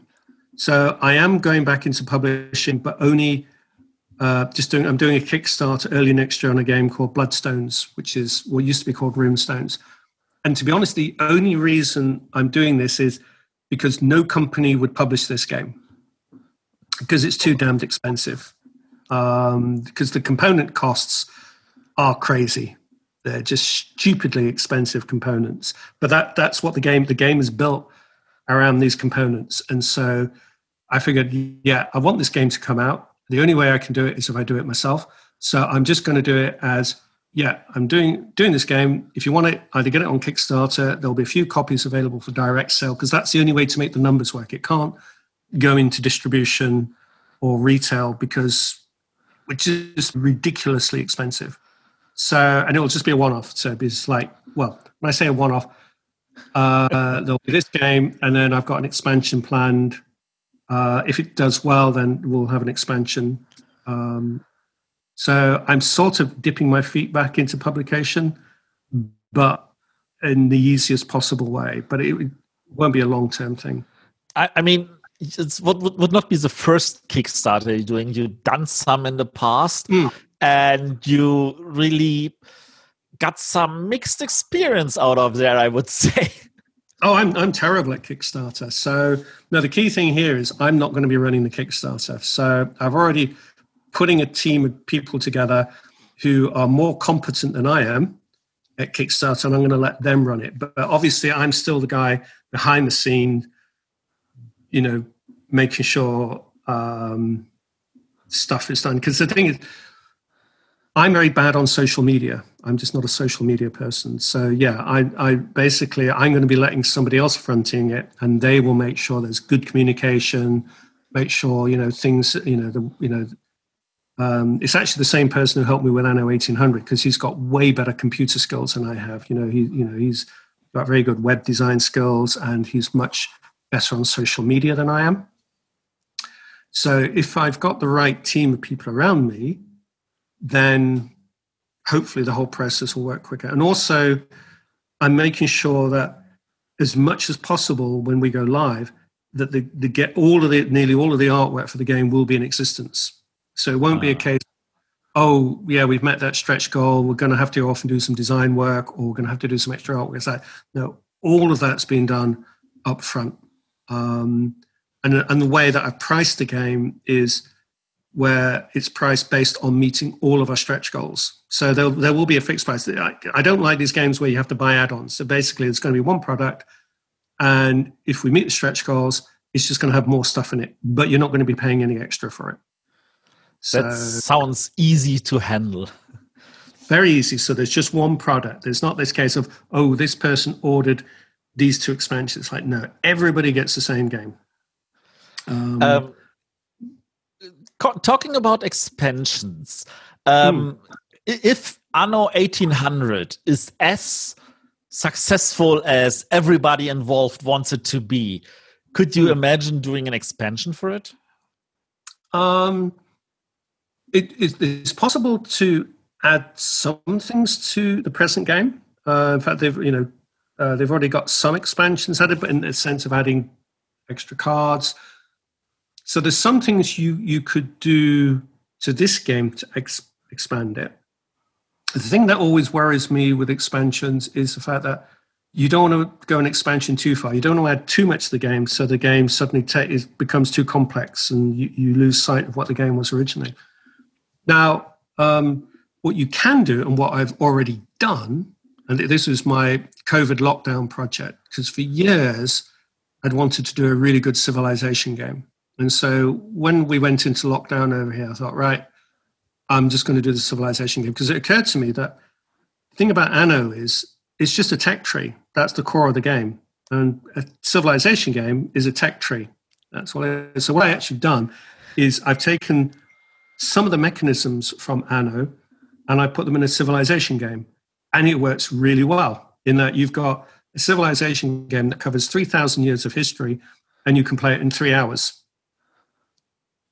Um, and all it all it really does is it just adds a board to the thing. You know, you have a map, so you have a map position. So you you can see the connections between the two games, but they, there's a different enough feel to say yes, it's not the same game; it's a different game. So what what I can see is not so much with doing expansions, but is you can take the core mechanisms, the core mechanism, and you can adapt it to different So that that to my mind might be a better way of expanding it. So you might be saying, okay, why don't we do a space version of this? Because you're just changing the resources, changing the situation. So some of the rules stay the same, but then it means you can add different situations to change the feel of the game. That sounds awesome. Now I wish mm. that the game will be big success to see these mm. expansions. Yes. Well, uh, I kind of figure, um, I mean, you, it's very difficult to predict the, whether a game's going to be successful or not because I, I, know from experience that just because a game is good doesn't mean it's going to succeed. It, it, yeah. It's whether some games, for some reason, they just seem to click and then you get the word of mouth or just, you know, it's like take, you know, Terraforming Mars is a good example of that. I mean, that game was passed up passed over by a number of companies before it ended up with Stronghold. And for some reason, it clicked, and now it's done really, really well. But there's a lot of people who did not predict the success of that game. Um, and you know, so you know how it is in the board games. You know, the games that come from nowhere suddenly become brilliant. Like Gloomhaven is another example. You know, a game that shouldn't, you know, is almost, you know, is massive and really long, lots of stuff in it, and yet it's number one on the geek. Um, so you, you never know. Um, even like in my own experience, Brass, you know, the, the, the relaunched Roxley version of Brass, there's no way that game should be successful. It's a boring game on the Industrial Revolution. And no, it's not boring. No, no, no, no, no. I do not let that go. It's not boring. It's just too good. but but it's a it's a boring theme, you know. But the the, the, the Roxy version, I mean, has is keeping me alive. That's what's paying the rent at the moment. It's done incredibly well. It's like that doesn't make sense, and that that's the problem with the game is you can't predict what's going to work. So yeah, I'm hoping this is going to be successful, um, and it should be because I think it's a good. The, I think the nice thing about the game is is very easy to explain. Uh, and it's like there's one person who who yeah playtesting. Said one of the nice things about the game is there is no negative interaction. Everything you do in the game is positive. You can't hurt anybody. Everything you do is taking you one step closer to winning. So there's it, feels like a positive game. It's very easy to understand what you're doing in the short term, but there's still a lot of depth to the game. Um, so, you know, yeah, I think it's got all the ingredients to be successful. It's just a case of whether it takes off with the public, and the public can be fickle. So, who knows? I can tell you, Cosmos is one of the best marketing publishers we have in Germany, and I'm mm. quite positive that they know what to do to make that ex- really, really successful. Yes. Although, you see, I think, to be honest, where the main market will be is in the English speaking countries, uh, which isn't their primary, primary focus at the moment. But see, Anno's, I know 1800, the computer game, is really popular in Germany, but it doesn't seem to be that popular outside of Germany. And the interesting thing will be when they do the English language version to see how well that does. Um, but we'll, we will see. Let's kick the nub sums and uh, I wish you all the best for it. Mm. I thank yep. you for your time. I think we're okay. now through. It was only hmm. 30 minutes. I need to complain to hmm. Cosmos that I only got 30 minutes. okay, cool. Anyway, it's good to meet you. Thanks, Martin. Okay, thank you.